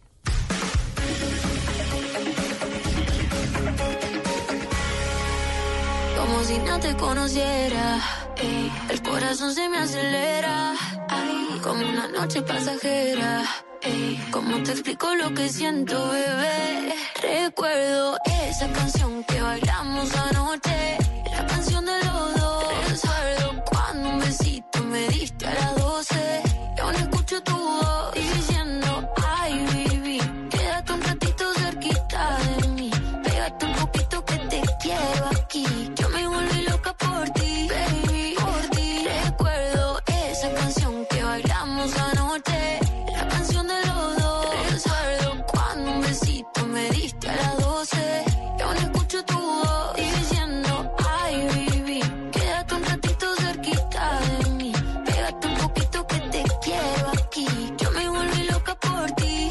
11.55 de la mañana, noticias más cercanas, noticias de la región y usted llega con música más estrenos, ¿no, Gonzalo? Sí, estrenos con Tiny, los hijos de Ricardo Montaner, Mao y Ricky. Esto se llama Recuerdo. Ya esta canción la pueden encontrar dentro de las plataformas digitales porque como usted sabe, Eduardo, todos los viernes se estrenan canciones. Yo estoy atónito, Eduardo, con la cantidad de personas que me están cayendo encima por, eh, por el conteo del New York Times, ¿no? ¿Ah, sí? Sí, diciéndome que cómo es posible que Colombia no aparezca, que es una falta de respeto que aparezca Bolivia y no Colombia, pero le Sí, es puedo un decir... poquito insólito, la verdad. Pero a ver, a ver, aparece Uganda, Pero, por usted no tiene la culpa, eso también es cierto. No, pero va, apare- mira, aparece Uganda, aparece París, aparece Tayikistán, aparece Copenhague, aparece Richmond, Virginia en los Estados Unidos, tanto países como ciudades. Pero, a ver, ¿usted me va a comparar Colombia con las Bahamas? ¿O las Bahamas sí pueden estar? Dependiendo en qué y dependiendo para qué. De nuevo, es que las Bahamas en tienen la playa, Sierra Nevada de Santa pero en Marta. pla- eh, a ver, no, a ver, no, no, ver, lo digo, de verdad. En playa. Es que todo depende. En es que, playa. Pero es que aquí también en Colombia tenemos unos destinos de playa Pero si usted quiere playa, digamos, con arquitectura colonial única en el continente, pues Cartagena. Pero si usted simplemente quiere playa, eso de pronto las Bahamas. O si decir, quiere, pero si quiere un agua cristal, cristalina y demás, pues tiene San Andrés, tiene Exactamente, Providencia. todo depende. O sea, si usted Bueno, quiere bien. ir a bucear por allá El en- corazón patriótico de ustedes no lo deja No, pensar no, bien. No, O sea, no, no, no. están diciendo Está que- defendiendo a Francia, precisamente. No, pues ustedes me están diciendo que, a ver, y no, yo no des- desmerito la calidad de las playas de San Andrés en absoluto, pero a ver, compararlas con las Bahamas, eh, pues eh, puede resultar insólito. No, O se la pongo. Sí se la pongo, sí se la pongo. Quizá de pronto no a los Rockets de Venezuela, pero a las Bahamas sí se la pongo. Sí, señor, y a las de Tailandia también. Por allá, o me va a decir en que Bahía Cinto, pues, o, o Bahía Concha, en la Sierra Nevada de Santa Marta, ya, pues no, claro, eso se le pone uno a cualquier, eh, a cualquier playa del mundo. Bueno, está bien, está bien. Entonces metamos a Colombia y sacamos a Egipto, por ejemplo, que también es un ah, destino no, frondio ah, no, para visitar. Eso sí no, porque es que si usted lo que quiere es aprender de historia, de una historia milenaria y de los faraones y de una civilización única que duró más de 10.000 años en el poder en la región, etcétera, etcétera, pues tiene que ir a Egipto. Es más, es un, el mejor lugar del mundo, seguramente, pero Oiga, eso todo a, depende. a todas estas, Gonzalo, el, el artículo no, no, no da esa explicación, no dice cuál es el criterio para, para hacer ese listado.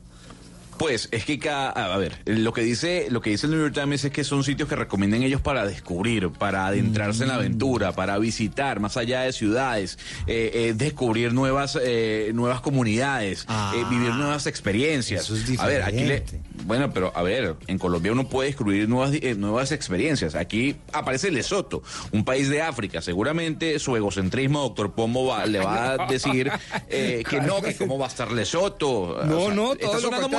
Venezolano. Debe ser Lesoto, debe ser fantástico, no lo conozco, pero me digan por qué y para qué. Sí, pero, pero ahora sí le encuentro más sentido, Gonzalo, a su ranking. 11.59 de la mañana y hablamos, eh, Pombo, tal vez el Estado sí que debería reconocer a todos aquellos héroes de la patria, soldados y policías, pues que han dado prácticamente su vida por defendernos a nosotros, ¿no es verdad? Pero por supuesto, y lo debía hacer a diario, una actitud cotidiana, ¿cómo no? Pues imagínese que eh, está ocurriendo con un conjunto residencial diseñado para aquellos soldados y policías que lamentablemente pues quedaron en una condición de invalidez como consecuencia de, de su actividad como, como fuerza pública. ¿No es verdad? Les construyen un conjunto residencial en la localidad de Usme, en el extremo sur de la ciudad, pero resulta que ese conjunto residencial no tiene acceso vehicular. No tiene las rampas, por ejemplo, para aquellas personas que no tienen la posibilidad de caminar, tienen problemas con los ascensores y se vienen quejando algunos soldados y policías de eso. Y les tocó casi que a ellos mismos ponerse a construir las vías de acceso y porque es que esto les tocaba atravesar un potrero para llegar a su edificio, imagínense. Sí, sí, o sea, sin urbanismo. Sin urbanismo. Damián, ¿de qué se trata? ¿Usted dónde está exactamente? Y cuéntenos esta historia. Bueno, Eduardo, pues es una historia bastante insólita. El Ministerio de Defensa hizo entrega en la administración de Luis Carlos Villegas, cuando él era el eh, jefe encargado de esa cartera, eh, sobre esta urbanización. Se llama Cantarrana y queda ubicado en el sur de la capital del país, específicamente en la localidad de Usme. Tiene eh, una característica bien particular, hablando, digamos, como de ubicación geográfica, porque justo este conjunto que se llama Cantarrana queda en una montaña de estas de la localidad de Usme. Pero lo cierto es que donde construyeron como tal eh, los cimientos, las bases de este conjunto residencial, pues quedaron en la mitad de una de esas montañas. O sea, la gente terminó literalmente encerrada en medio de una de las montañas que habilitaron para construir eh, este conjunto residencial. Fueron en total unos 800 apartamentos los que entregaron allí. Obviamente hubo beneficios, fueron vendidos en aproximadamente 40, 60 millones de pesos y solamente para policías y militares víctimas del conflicto armado. Es decir, estamos hablando de población en estado de discapacidad. Eso le Hasta quería ahí preguntar, Damián. Eso le quería preguntar. Entonces, estamos hablando de personas en condición de discapacidad, muchos de ellos no pueden caminar. Y entonces, ¿cómo es esto que el conjunto queda encerrado ahí entre dos montañas? Exacto, y de hecho, Eduardo, hay que sumarle a eso que muchas también de las víctimas a las que se les entregó este apartamento perdieron a sus familiares en medio del conflicto. Estas personas, pues, lastimosamente murieron cumpliendo su labor y, eh, pues, a las familias se les entregó este beneficio. Pero, ¿qué pasa con los discapacitados? Pues resulta que estas personas, desde que recibieron el conjunto residencial, es decir, aproximadamente hace unos tres años, eh, ellos han venido haciendo muchas denuncias. Primero con el tema de la infraestructura. Los, los ascensores no sirven de manera frecuente. Dicen ellos que ya han tenido varios casos en donde niños se quedan encerrados porque es muy malo el servicio que prestan los ascensores. Estamos hablando de poblaciones en, en- en discapacidad, ¿no? Entonces, muchos de ellos les ha tocado recurrir entre los mismos vecinos, alzar a las personas que tienen problemas eh, eh, en su movilidad para llevarlos hasta las viviendas. Uno, eso. Segundo, no tienen rampas de acceso para los conjuntos residenciales. Entonces, ese es otro problema de movilidad. Y súmele a eso que también hay un colapso en el acueducto.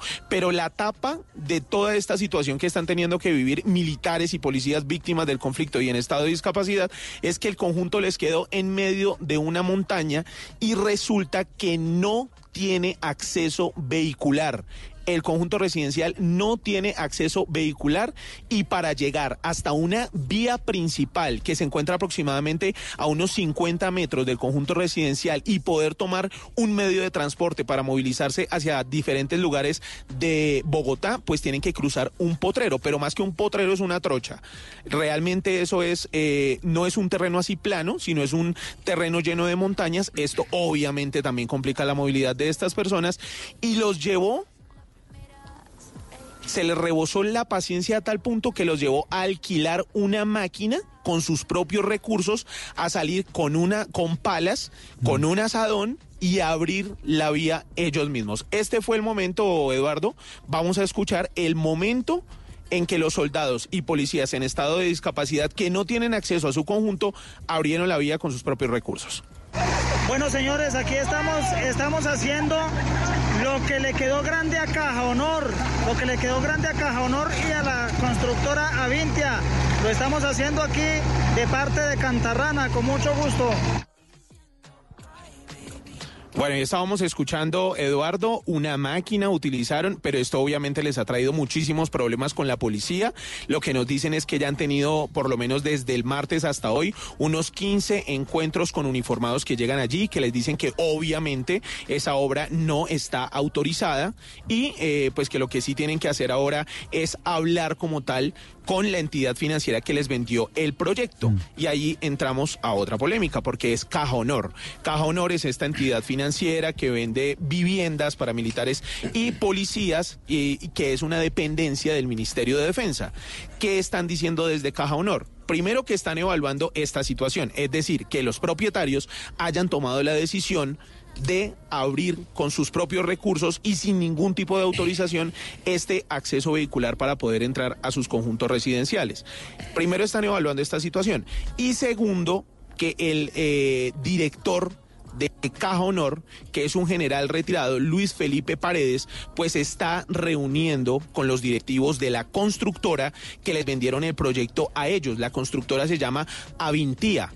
Esta constructora lo que le tiene que explicar a Caja Honor es si en los proyectos, en el momento en que se estaba haciendo la construcción de este conjunto residencial, pues se tenía estipulado ese acceso vehicular y todas esas falencias que han tenido que vivir estos funcionarios de la fuerza pública y que están en condición de discapacidad. Bueno, pues ahí está la historia completa, Caja Honor.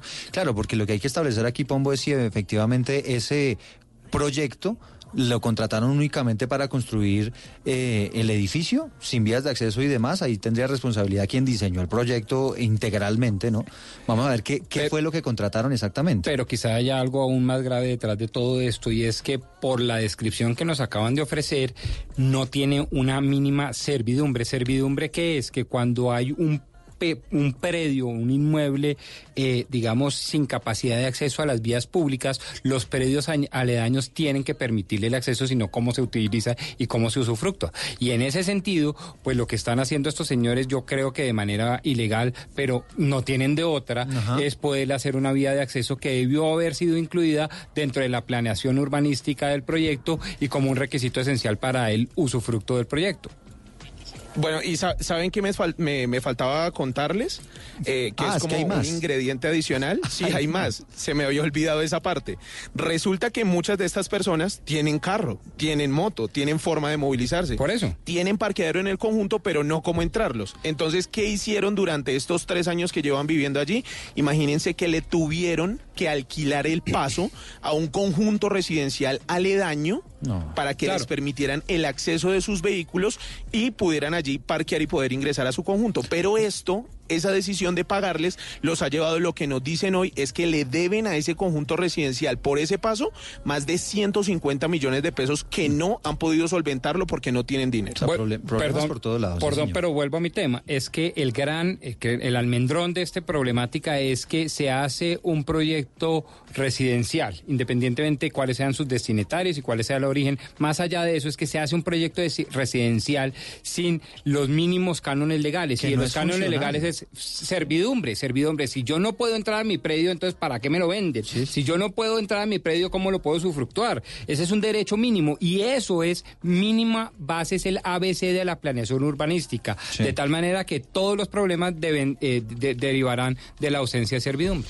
Bueno, allí está la polémica. Estamos pendientes de la respuesta concreta entonces que entregue Caja Honor a propósito de esta denuncia. Damián, gracias. La gobernación de Cundinamarca le está pidiendo a la alcaldía de Bogotá que reconsidere la restricción al, transporte de carga por la calle 13. Levantaron esa restricción Camilo Cruz y temen que vuelvan los trancones y eso obviamente espante a la gente. Pues eh, eh, Eduardo, muy buenas tardes. Básicamente lo que dice la gobernación de Cundinamarca es que Eh, Recientemente recordará a ustedes que el 31 de diciembre las autoridades del distrito decidieron emitir un nuevo concepto, un nuevo decreto de carga para la ciudad. Básicamente lo que dice este, este decreto es que se iban a restringir unas zonas, pero se excluyó la restricción en la calle 13, que era uno de los corredores con mayor problemática. Lo que está manifestando en este momento la gobernación y particularmente los municipios de la sabana de Occidente es que con la restricción se estaba evitando el trancón, pero con este nuevo decreto podrían volver las congestiones a la calle 3. Esto dijo el gobernador de Cundinamarca, Nicolás García. Lo que no fue concertado tampoco debía serlo, pero era un mínimo gesto, era la derogatoria. Nosotros insistimos en invitar a la alcaldía a que aplique de nuevo este decreto que solo lleva cinco o seis días eh, sin aplicación antes de que comience la normalidad del tráfico que ingresa a la ciudad y volvamos a tener un caos gigante peor que el que se nos presenta en la calle 13.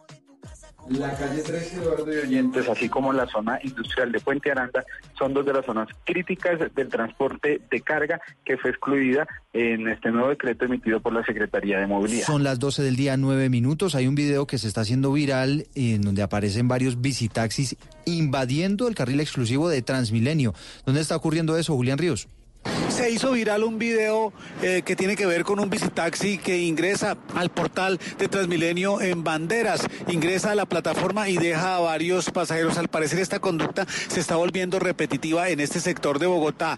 Los mismos usuarios de este punto de la ciudad que toman su servicio para diferentes sectores de la ciudad opinaron y rechazaron esta conducta.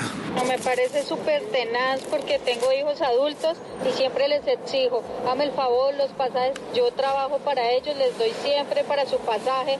Eso es mal hecho porque primero que todo uno tiene que cuidar su integridad personal, primero. Segundo, así como yo pago mi pasaje, todo el mundo tiene la obligación y el deber de pagar su pasaje. Porque si yo lo pago, ¿por qué no lo va a pagar usted?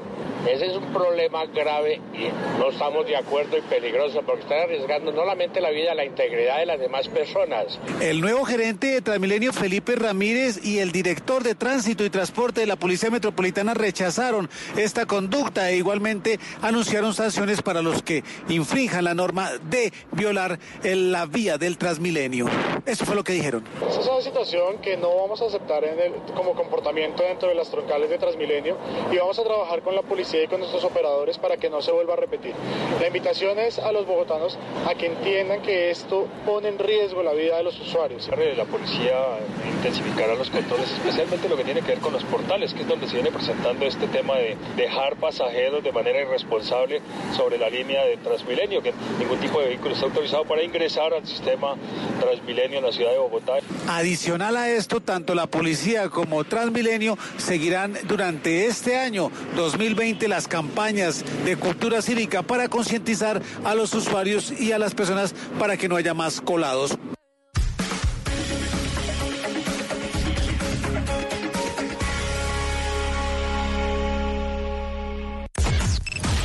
Unimos coordenadas. Unimos coordenadas.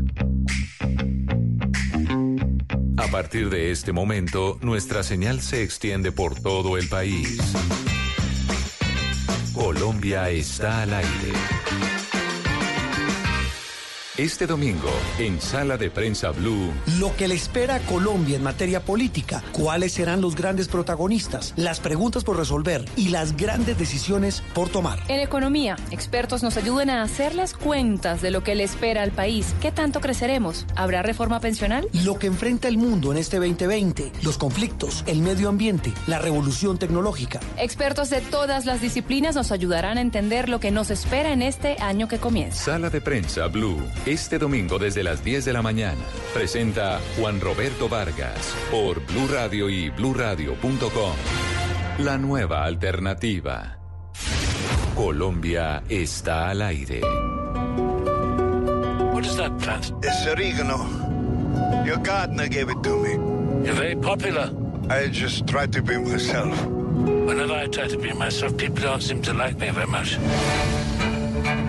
Confidential church documents were allegedly leaked to the press, Alleging corruption. and misconduct among the clergy. I hope this business is not too distressing. Does a shepherd run away with the wolves up here?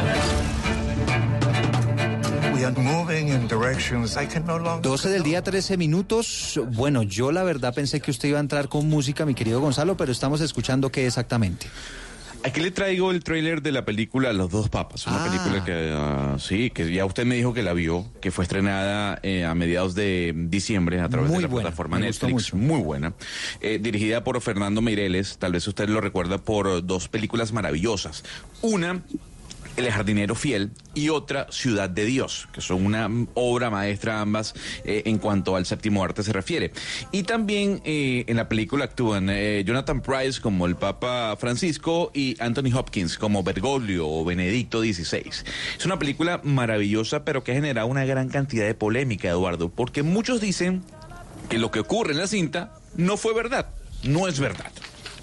No sé si- Gonzalo, si, aquí usted hay quedó- que mencionar también, hay que mencionar también al libretista que es eh, Anthony McCartan, que es el mismo libretista de Darkest Hours, que fue la película sobre Churchill y Bohemian Rhapsody, eh, sobre la vida de Freddie Mercury, porque la gran, es decir, no es solamente las actuaciones de Anthony Hopkins y de Jonathan Price lo que hacen esa película tan maravillosa, sino el tipo de conversaciones. Es que si no fueran unas conversaciones tan bien escritas, eso no se lo vería a nadie. Oiga, Ana. Y es una serie de reflexiones sobre la condición humana, sobre teología, sobre una cantidad de cosas que si no tuvieran ese libretista eh, con esa, eh, esa manera de ver el mundo, no creo que la película hubiera sido tan exitosa solamente por los actores en sí, Sí. Y, por, y por la maestría del director. Oiga, Ana, y le cuento que yo quedé absolutamente enamorado de una escena que es una conversación entre eh, Benedicto XVI y el Papa Francisco, pero absolutamente apasionante, una conversación de teología muy profunda con unos planteamientos bien interesantes sobre dos visiones diferentes de la iglesia,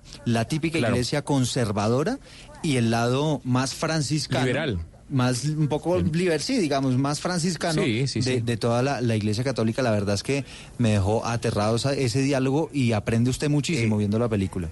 Yo, yo con respecto a lo que dice Gonzalo, pues no sé si los diálogos puedan tomarse como textuales, pero en el fondo eso fue lo que pasó, eh, Gonzalo. Benedicto XVI representaba una iglesia ultraconservadora que se había quedado estancada y fue necesario eh, eh, que llegara un papa más liberal como, como Francisco para Como darle Mario, pero- apertura y atraer más a la juventud. Finalmente, en el fondo la película lo que muestra es eso. Hugo Mario, pero ¿sabe qué pasa con los diálogos? Y yo creo que ahí es donde apunta Gonzalo sobre la verosimilitud de ciertos diálogos, porque claro, por ejemplo, cuando conversan los dos sobre todo el tema teológico y demás, eh, uno dice, pero ¿cómo le consta al, a quien escribe el guion o quien escribió a McCarthy, quien escribe el guion y, y escribe además el, el libro que, que de- de- sobre la película, ¿cómo le constan esos diálogos? So- que son diálogos íntimos entre dos personajes de ese calibre. Entonces digamos que la verosimilitud, pero sin embargo yo diría que está tan bien tratado el tema entre ellos que uno no dudaría de que efectivamente, obviamente que los términos del diálogo no, no- no son exactamente así, así, pero la esencia de la conversación yo no la pondría en duda.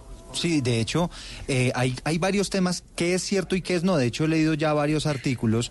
Por ejemplo, hay quienes dicen que no está documentado que eh, pues el Papa Francisco en su momento Bergoglio hubiera eh, visitado a Benedicto XVI justo antes de la renuncia. Supuestamente él hace ese viaje porque necesita ir a hablar con él directamente para que le acepten la renuncia y dicen, mire, eso no es tan así en, la- en el mundo del Vaticano y en la Iglesia Católica, ¿no? Entonces sí que es bien interesante, después de usted haber visto la película o si la va a ver este fin de semana, pues analizar todos estos asuntos para que usted los tenga en cuenta y se disfrute mucho más la película, que al final es la idea, ¿no? Sí, sí, sin duda, pero miren, eh, para entrar como en, en la materia y en el debate, yo diría que el cine, entiendo yo, es un arte, lo llaman el séptimo arte y como arte entonces se puede permitir muchas licencias, no tiene que ser pues digamos fidedigno en muchas cosas. Lo que sí es cierto, y, a- y eso me lo enseñaba eh, que en paz descanse Guillermo León Escobar, un gran vaticanista, eh, en más de 25 años embajador de Colombia en la Santa Sede, etcétera, me decía, lo que sí es cierto es que Benedicto tuvo la grandeza de ser humilde, como lo demandan los cánones del cristianismo, y fue humilde porque entendió que por su edad, que por su falta de energía y por el momento histórico que le tocó el papado, no podía hacer unas transformaciones mediáticas y populares. Y con una iglesia golpeada, además, Por eso mismo. que él mismo le- Pero le fíjese costaba que el que hizo la gran purga en el Banco del Vaticano fue Benedicto. Fíjese que el gran creador del Papa Francisco, el que de alguna manera con o sin esos diálogos que muestra la película, le dio la entrada a esta Papa, como dice Gomar, un poco más liberal o como ustedes lo quieran llamar, fue Benedicto. Es decir, es muy fácil darle duro a Benedicto porque era viejito, porque era alemán, porque era frío y porque además era un experto teólogo. Pero la verdad es que es innegable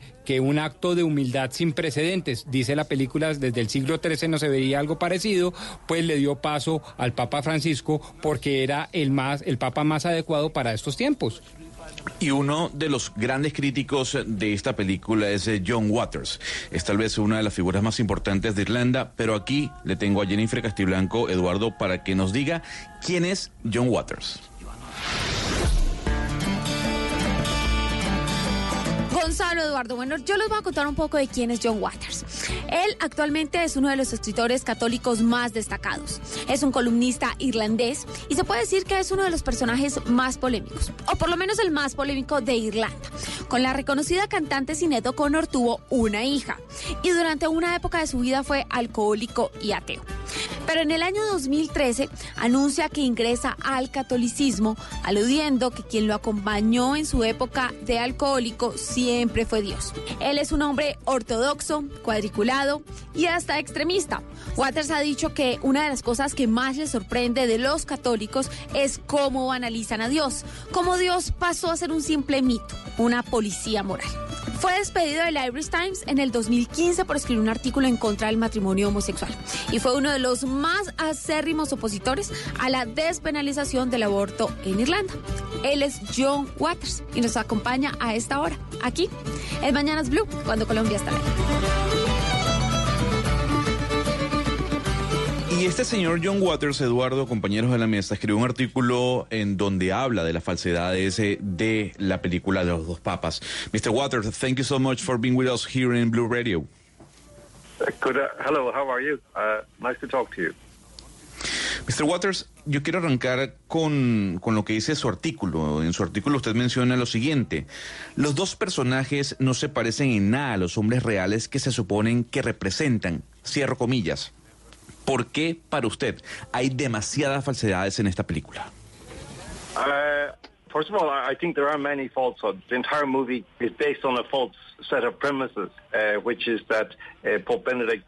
Uh, before uh, the before his resignation, and that they had discussions about uh, what had been happening, about arguments about theology and uh, doctrinal issues, and and in the end, Benedict then revealed to to uh, Bergoglio that he was thinking of resigning, and that he was resigning precisely because he thought that it would be preferable if he were replo- replaced by Bergoglio. Uh, now, this is complete nonsense. It didn't happen, and, and that's the beginning of the, the, the deceits of this movie. Even though I was very much alert to everything that was wrong in the movie from the very beginning, at the same time, the two characters who were there the, representing the two popes were well represented characters of themselves, fictional, but nevertheless interesting characters. Not Benedict, not Francis, not Bergoglio, not Ratzinger. Eh, Sebastián, que hay que decir primero que está dando algunos spoilers que están dentro de la película, pero ¿qué dice el señor Waters? Sí, Gonzalo, cuenta algunas cosas para los oyentes que no se han visto la película. Bueno, la, la primera respuesta de él es, dice, pues la verdad, hay muchas falsedades. Toda la película está basada en falsas premisas, en las cuales el Papa Benedicto, pues antes de renunciar al papado, tiene con Bergoglio una serie de discusiones y debates teológicos y, digamos doctrinarios. Y Benedicto pues le revela a Francisco que estaba pensando en renunciar porque eh, creía que era mucho mejor para la iglesia pues que lo reemplazara él, que Francisco lo reemplazara. Entonces, eh, como papa de la iglesia católica, Dice, esa historia no tiene ningún sentido, que eso jamás pasó. Desde ahí todo empieza mal. Y también dice, pues, estos dos actores que estaban ahí, eh, Jonathan Price, que hace de Bergoglio, y Anthony Hopkins, de, Ratzinger, pues eh, son personajes de ficción que, que se representan más a ellos mismos. Y dice, si bien son personajes interesantes desde la actuación, de ninguna manera representan ni a Bergoglio, ni a Ratzinger, ni a Benedicto, ni a Francisco. Calma, calma, Sebastián. Yo sé que el inglés del señor Waters es difícil, pero tranquilo, tranquilo. Yo todo lo entendemos muy bien, señor eh, Sebastián. Y yo aprovecho, señor eh, Waters, para hacerle eh, una pregunta que tiene que ver con la minimización, en este caso, si se puede decir, o el achicamiento del personaje o de la imagen del Papa Benedicto. ¿Por qué usted cree que en esta película se minimiza la imagen del Papa Benedicto? This has been the, the pattern in, in, in, the coverage of Benedict for, for uh, uh, 15 years, uh, since he became Pope. Uh, this is the way that uh, journalism has treated Benedict in every way.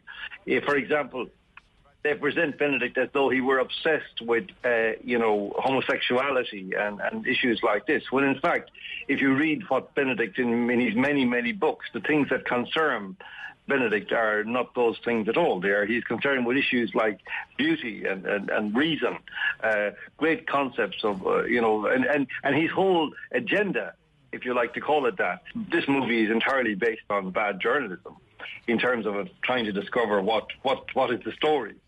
Uh, and then the fictional aspects are added on to make it much, much worse. So I found it a very dishonest movie.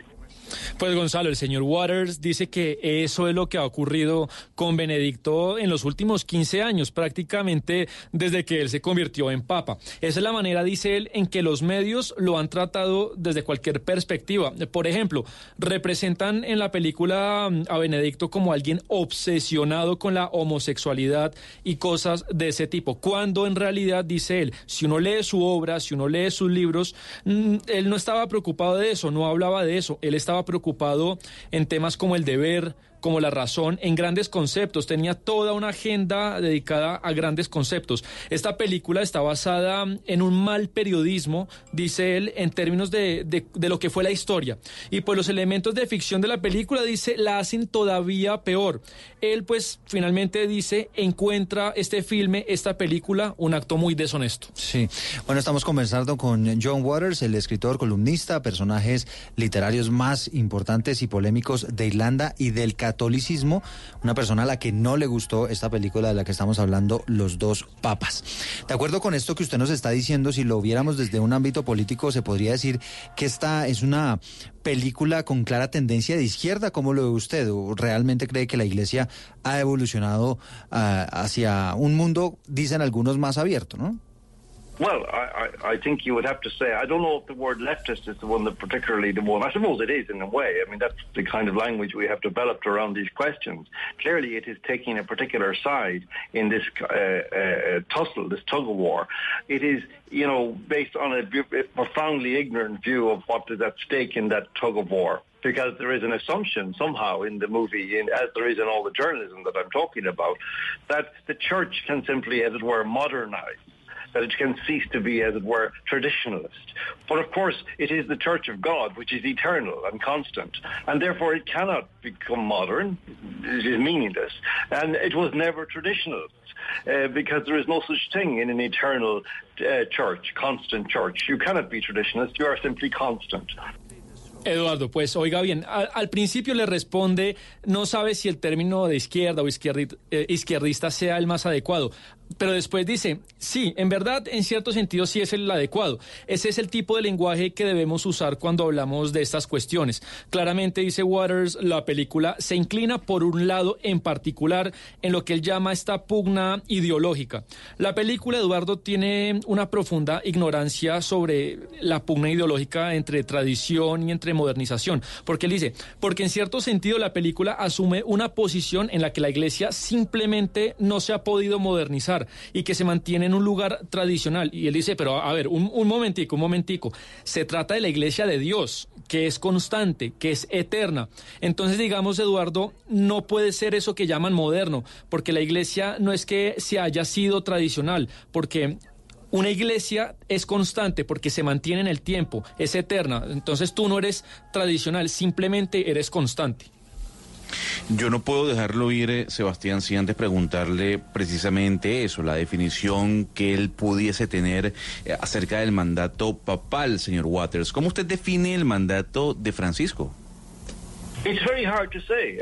I, can't read into this exactly because from the very beginning, there has been this strange uh, experience with this Pope of seeing him do what, on the one hand, immediately seems to be naive things, like giving interviews to a, a, an atheist who doesn't understand Catholicism and saying things to him, who doesn't then record the interviews, who doesn't take notes, and allowing this atheist journalist to put into the uh, uh, ether, into the world, uh, sentences and ideas that are clearly not Catholic or, or even not Christian in the sense in a sense. They're defying the very tenets of Christianity itself. And never really has the Vatican or the Pope said, no, I did not say that. That is not what is, that is not true. Uh, so there seems to be something either a deep, profound naivety or something far more sinister.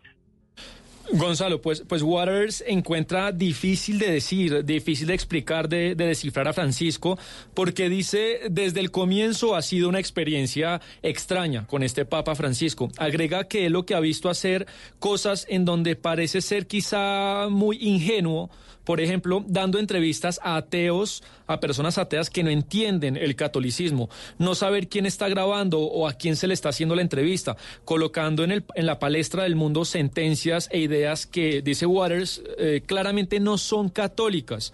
Y lo que le impresiona más a, Waters es que nunca ha leído un artículo o una declaración papal oficial en la que diga, no, eso que están diciendo no es verdad, eso yo no lo dije, no lo quise hacer. Y eh, digamos que usted al no hacer eso, pues da a entender que existe o es, esa ingenuidad de la que algo, de la que él habla, la ingenuidad del Papa Francisco.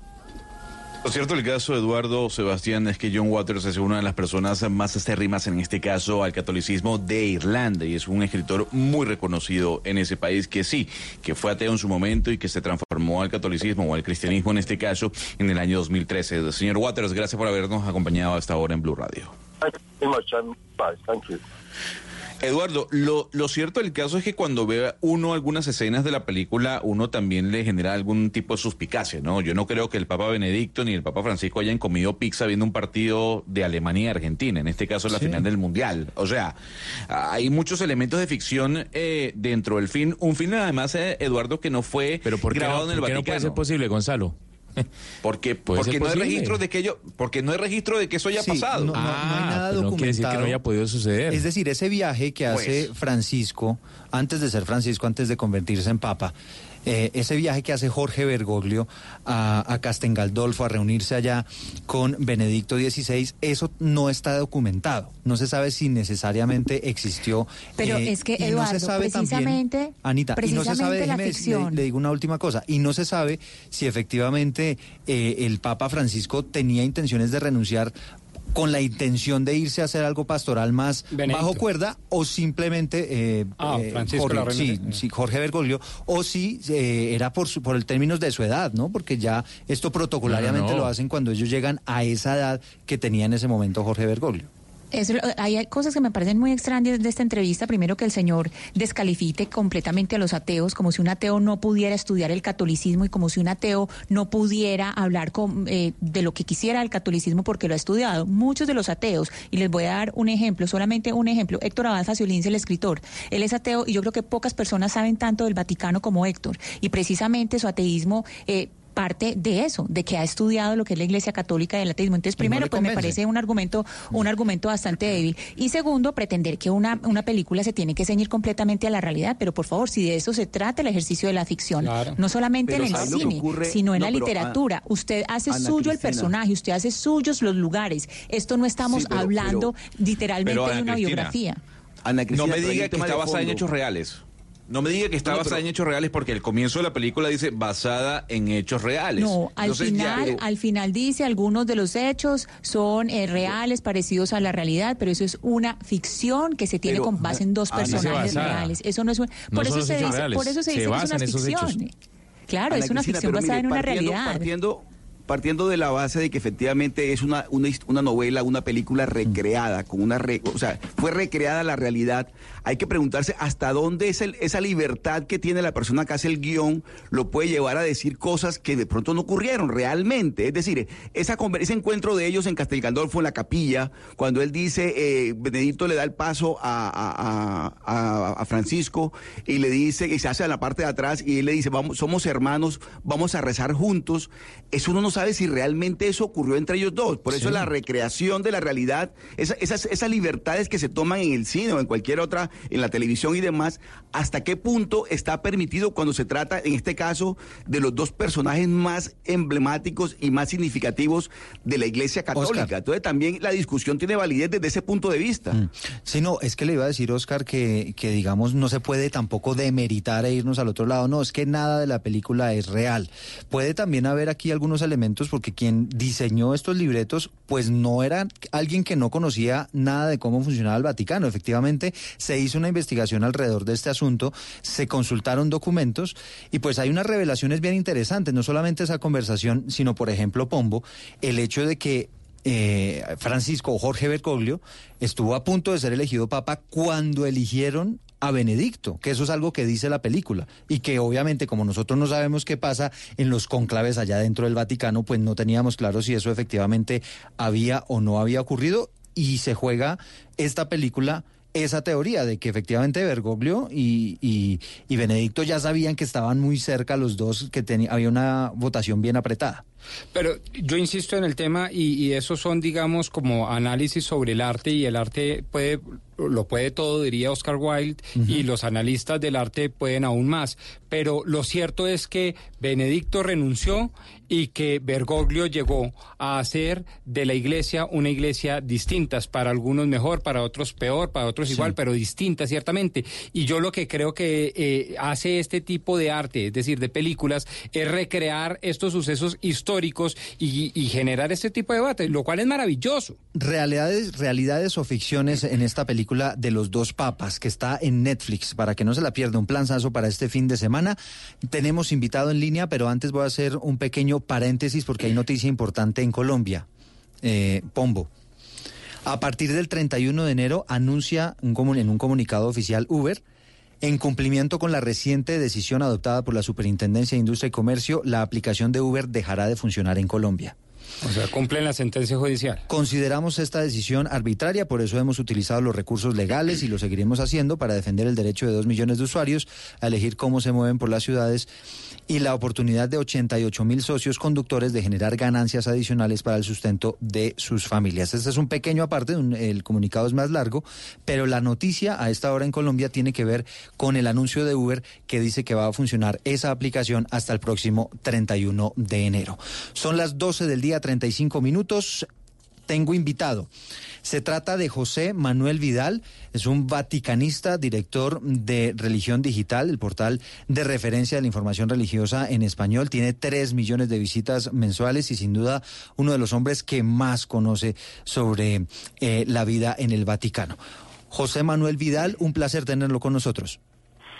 Hola, buenas tardes de España. Buenos días ahí para vosotros. ¿Usted es dónde, en qué lugar de España se encuentra exactamente? Estoy en Madrid, exactamente. En Madrid. Un gusto tenerlo, señor Vidal. Y bueno, usted ya vio la película, me imagino. No, no, no he visto la película. La tengo en la agenda, como decíais, precisamente para este fin de semana, eh, para verla este fin de semana, pero mm, lógicamente he leído mucho toda la controversia y todos los artículos que se han publicado a favor y en contra del fondo de la película, que es, me imagino, para lo que me habéis llamado. Bueno, usted, señor Vidal, pues ya ha venido escuchando algunas discusiones, ya nosotros hemos contado algunos apartes de, la película, no la, le hemos dañado la película algunos en algunos episodios, pero quiero que con base en eso, señor Vidal, nos analice eh, eh, lo que hay allí detrás y partes que muestra la película que no sabemos si están en la realidad y que quisiéramos que usted nos dijera si eso efectivamente tiene que ver con, con lo que ocurrió en realidad. Por ejemplo, esa votación, esa primera votación que se da en el momento en, la que, en el que eligen a, a Benedicto XVI como nuevo papa, esa votación estuvo tan apretada y estuvo Jorge Bergoglio a punto de ser papa en esa oportunidad también? Eh, sobre eso sí que hay documentación, sobre eso sí que hay información eh, de gente.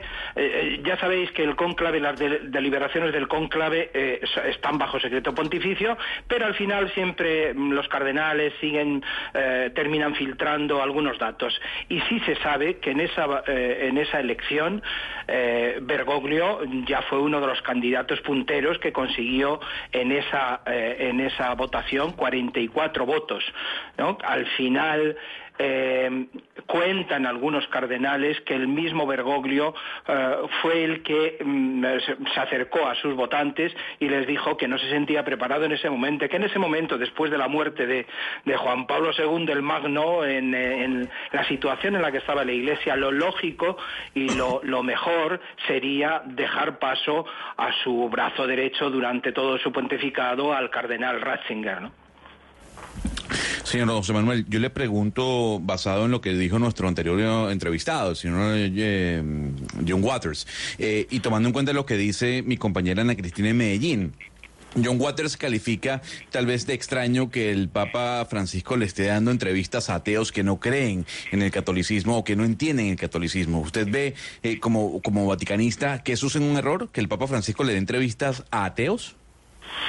Al contrario, yo creo que si la Iglesia quiere seguir teniendo eh, credibilidad social, eh, si la Iglesia quiere eh, salir de la, de la herida que le ha supuesto, de la, de la pérdida que le ha supuesto la, pederastia en el mundo, si la Iglesia quiere conectar y quiere predicar su buena nueva a la gente de hoy, tiene que acercarse a, la gente de hoy, a los, periodistas, a los periodistas de hoy, a los medios de hoy, sean ateos o dejen de ser ateos el periodismo está por encima de las creencias de cada cual, si se ejerce adecuadamente. Y, yo creo que el Papa hace muy bien en, conceder entrevistas a Scalfari, que me imagino que es el director de, la, el antiguo director de la República al que se refiere Waters, o a cualquier otro periodista. Es decir, en España hemos tenido una excelente entrevista de Jordi Évole, que es un periodista de la cadena de la, de la Sexta en España y que tampoco es creyente pero que es un y, fue una, una, entrevista primorosa, ¿no? Desde mi punto de vista y, de, y para mucha gente en España y en el mundo, ¿no? Eh, no comparto esa tesis. Eh, Waters habla desde su, desde su posicionamiento, que es un posicionamiento que en España llamamos de la iglesia rigorista o talibanizada, muy ideologizada. Es decir, lo que está haciendo el Papa Bergoglio es dar la vuelta a esa dinámica de ideologización de la fe. La fe es más que una ideología, la Iglesia Católica tiene que estar por encima de los partidos, eh, luchando por el bien común y por la dignidad de las personas, no, no, no metido eh, en la dinámica partidista de las derechas o de las izquierdas, ¿no? Está muy por encima de todo eso. Es evidente también que, como, como él decía, la película me da la sensación, por lo que me han contado, que no responde en todo a lo que a lo que ha pasado y a lo que está pasando. Pero sí es evidente que hay una brecha eh, que se ve muy, muy clara en España y en Europa entre dos modelos de iglesia. Benedicto y, Bergoglio, los dos son hijos del concilio, pero eh, Benedicto es hijo de, los que pierden el concilio, de los que eh, durante el concilio apuestan por una iglesia más conservadora, por una iglesia eh, que no esté tan en vanguardia, por una iglesia que, mm, que sin dejar, dejando de ser pirámide total, no pase a ser círculo del todo Eh, es decir, eh, el, concilio fue una apertura eh, brutal a, los tiempos modernos y tanto el Papa Boitila como el Papa Benedicto son mm, llegan al poder unos años, hablando así, para que nos entendamos, los eclesiásticos dicen servicio, llegan al poder en la Iglesia Católica desde, eh, desde eh, las, las premisas de que el concilio fue demasiado lejos, de que hay que involucionar, de que hay que dar marcha atrás, de que hay que congelar el, el concilio.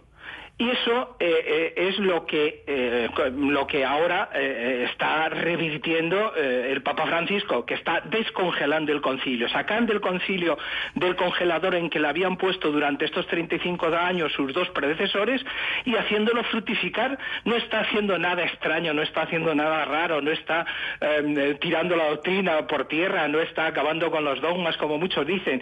Simplemente está haciendo florecer todas las potencialidades que ya tenía el concilio y que por miedo eh, tanto el Papa Boitila como el Papa Benedicto, pues pusieron, pusieron eh, entre paréntesis en el congelador, ¿no? Una de las críticas que se le ha hecho eh, a la película Los dos papas son las licencias narrativas, es decir, ese paso que se le da a la ficción.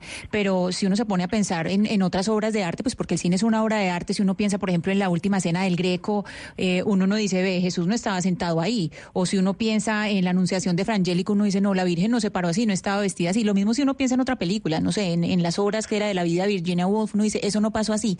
Estas licencias narrativas, ¿qué tan legítimo es que se haga? Y, y si estuvieran, pues, ¿qué, qué pasaría con, con, con el cine, que es como, como una obra de arte? Claro, yo creo que eso es, obvio, es, de lógica. El cine es cine y utiliza los recursos cinéfilos correspondientes. Eh, eh, el cine no es palabra de Dios, el cine no es un reportaje de investigación histórico. El cine utiliza sus armas para contar una realidad que tiene muchos episodios de, verdad y tiene otros muchos de ficción. Es decir, si no, si no me ver ben trovato, ¿no?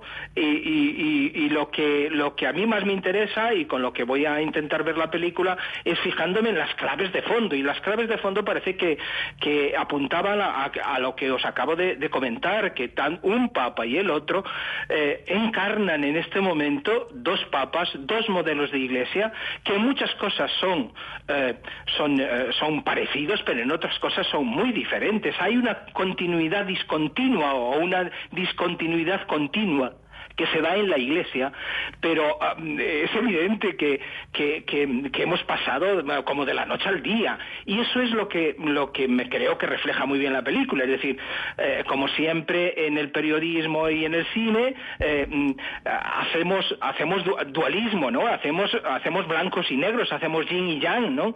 Para mm, dar mejor a entender, para, para, para ah, hacer una buena trama, ¿no? Pero en el fondo, ese yin, ese se, se basan en una realidad muy clara y muy concreta. La iglesia de hoy, la iglesia de Francisco, mm, tiene, tiene muy poco, iba a decir que no tiene nada que ver, pero tiene muy poco que ver con la iglesia de Benedicto, eh, a todos los niveles, en las incidencias, en los gestos, en los estilos, eh, en los enfoques, en, en los procesos, en, en los espacios, en, eh, todo, en los símbolos, en casi todo, en todo. Después hay una continuidad de básica, pues, pues en lo que decíamos antes, lógicamente, de Francisco no va a acabar con los dogmas ni va a acabar con la Iglesia Católica de- de ninguna manera, de ninguna de las maneras. Ahora está abriendo procesos en todos los campos que yo creo que son muy interesantes y que y que están volviendo a colocar a la Iglesia como una una, un gran influencer, ¿no? Como el gran influencer de, de la de la vida de la sociedad eh, mundial, ¿no? Bueno, pues muchísimas gracias por estos conceptos, José Manuel Vidal, vaticanista, director de Religión Digital, este portal que hace referencia a esta información religiosa con más de 3 millones de usuarios en el mundo, uno de los hombres que más sabe del Vaticano, está desde Madrid, España, acompañándonos hablando sobre la película Los dos papas. Eh, señor Vidal, gracias. Un placer. Bueno, y Hernán Olano, que es vicerrector de la Universidad La Gran Colombia aquí en nuestro país, también es experto en temas de Vaticano. Lo solemos consultar a usted bastante, eh, señor Olano, eh, sobre estos temas del Vaticano. Y bueno, mi primera pregunta es si usted ya vio la película. Sí, muy buenas tardes, Eduardo. Claro, en efecto la vi. ¿Y qué tal le pareció? Un par de semanas. Me pareció muy buena, es bastante eh, distractora precisamente para esta buena época. Y también está llena de una serie de mensajes en torno a la eventual renuncia de Bergoglio que estuvo estuvo tramitándose precisamente porque él ya había enviado las cositas que tenía en su apartamento allá en Buenos Aires a una residencia de sacerdotes ancianos, pero como esta renuncia que él iba a presentarle a Benedicto XVI se transforma precisamente en la renuncia del actual Papa emérito. En este caso, yo quisiera preguntarle lo siguiente, y tiene que ver con cómo nos muestran a, Benedicto dentro de la película. En una opinión muy personal, creo que a Benedicto se le minimiza, se le señala. Eh, yo quisiera saber cómo usted puede describir a Benedicto. ¿Benedicto era tan rígido así como se le presenta en la película? ¿Era una persona más amable, más abierta? No tan amable, lo que pasa es que él es supremamente tímido. Esa denominación que le da la película del Rottweiler de la religión pues tiene que ver mucho con uno de los apodos que le tenían en la Sagrada Congregación para la Doctrina de la Fe, teniendo en cuenta mm, precisamente su rango y su origen, le decían el pastor alemán, pero también Benedicto XVI es considerado por muchos como el Mozart de la teología. De hecho, personas que no practican la religión, como Mario Vargas Llosa, en uno de sus artículos tradicionales de los sábados en el país de España, dijo que se había leído los tres tomos de Jesús de Nazaret de esta obra Benedicto XVI y que verdaderamente estaba al nivel de los grandes clásicos.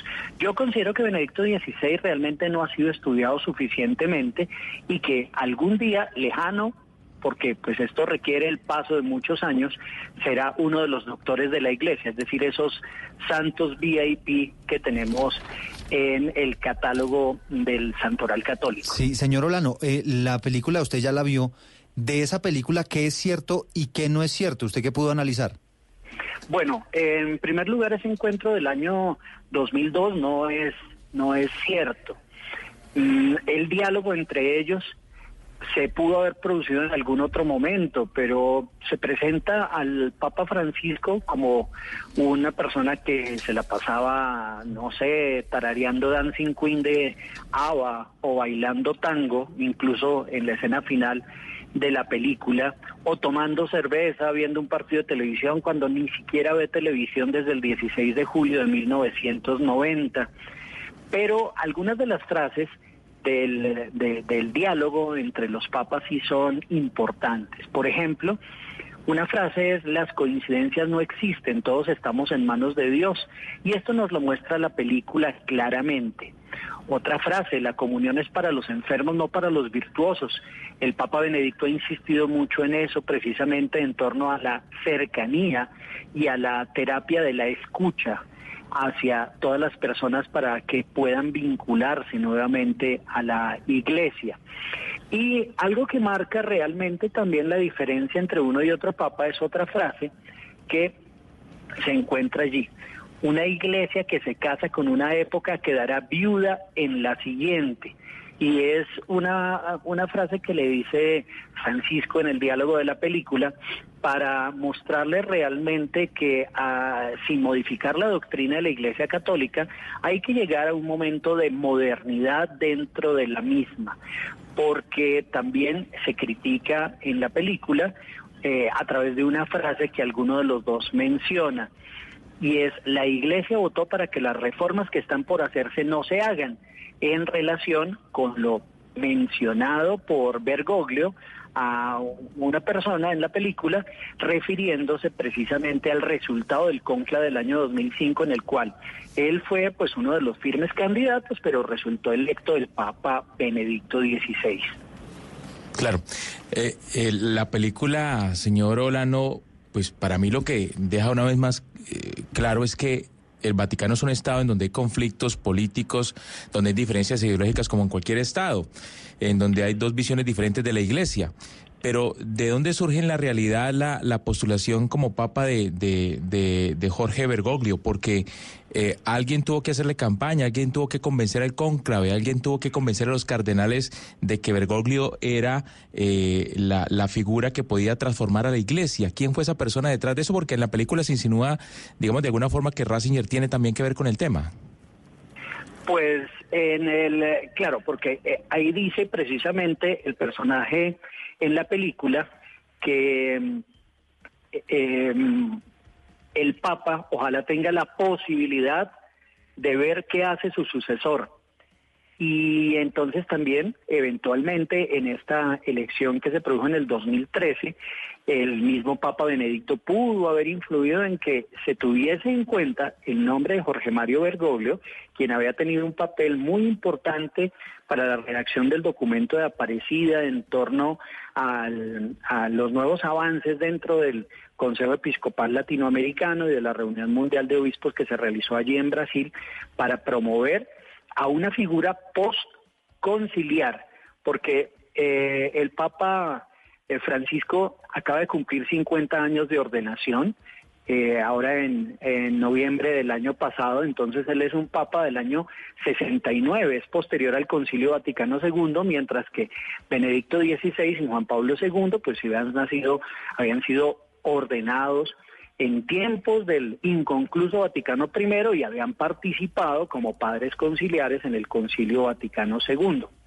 Entonces pudo haber influido bastante precisamente el Papa Benedicto XVI para que su contendor del 2005 fuese el Papa y él desde la tranquilidad del retiro observar los avances que no pudo realizar por las intrigas en el Vaticano, precisamente el nefasto cardenal Tarcisio Bertone, que el Papa Francisco lo alcanzó a tener mes y medio como secretario de Estado y después se deshizo de, de él, fue lo peor que le pudo pasar a Benedicto XVI en su pontificado. Señor Olano, eh, de la, en la película, pues a mí me llamó la atención que a Be- Benedicto XVI, pues hay una parte donde se silencia su historia y es cuando se supone que él, pues, eh, eh, confiesa lo, lo que sucedió con eh, Marcial Maciel, pero sí se muestra abiertamente eh, toda la historia de Francisco durante la época de vida de la Macera. Es decir, se deja al desnudo lo que pasó con Francisco, pero se deja en silencio lo de Benedicto XVI, que antes me parece a mí que lo tratan de, de enaltecer con la película. Entonces, eh, mi pregunta para ustedes, ¿es tan absolutamente grave todo lo que hay ahí para que, eh, a pesar de la gravedad de lo que pasó con Francisco, lo de Ratzinger quede en silencio, lo silencia la película? Bueno, ahí hay dos aspectos para tener en cuenta. En primer lugar, es un momento muy doloroso para la iglesia y por tanto dentro de la película el único momento de silencio eh, frente a la música, las canciones, los diálogos, es el momento de la confesión de Benedicto XVI al cardenal Bergoglio, donde le habla de las atrocidades de este depredador mexicano, fundador de los Legionarios de Cristo. Eh, realmente Ratzinger trató de hacer lo que pudo desde la Congregación para la Doctrina de la Fe, pero hubo un encubrimiento que se atribuye, entre otros, al mismo Papa eh, San Juan Pablo II. En torno a la participación de Bergoglio como tal en el posible, la posible connivencia del régimen militar argentino, tenemos que manifestar que está probado que fueron los torturadores quienes hicieron creer a los sacerdotes eh, que habían sido vendidos por su provincial. Precisamente ellos luego le reclaman tanto Orlando Llorio, que falleció en el año 2000, como Franz Halix, que declaró recién elegido Francisco que hoy considera un error afirmar que su secuestro y el del padre Llorio en el año 1976 se hubieran dado tras una denuncia de quien por entonces era el superior provincial de la Compañía de Jesús.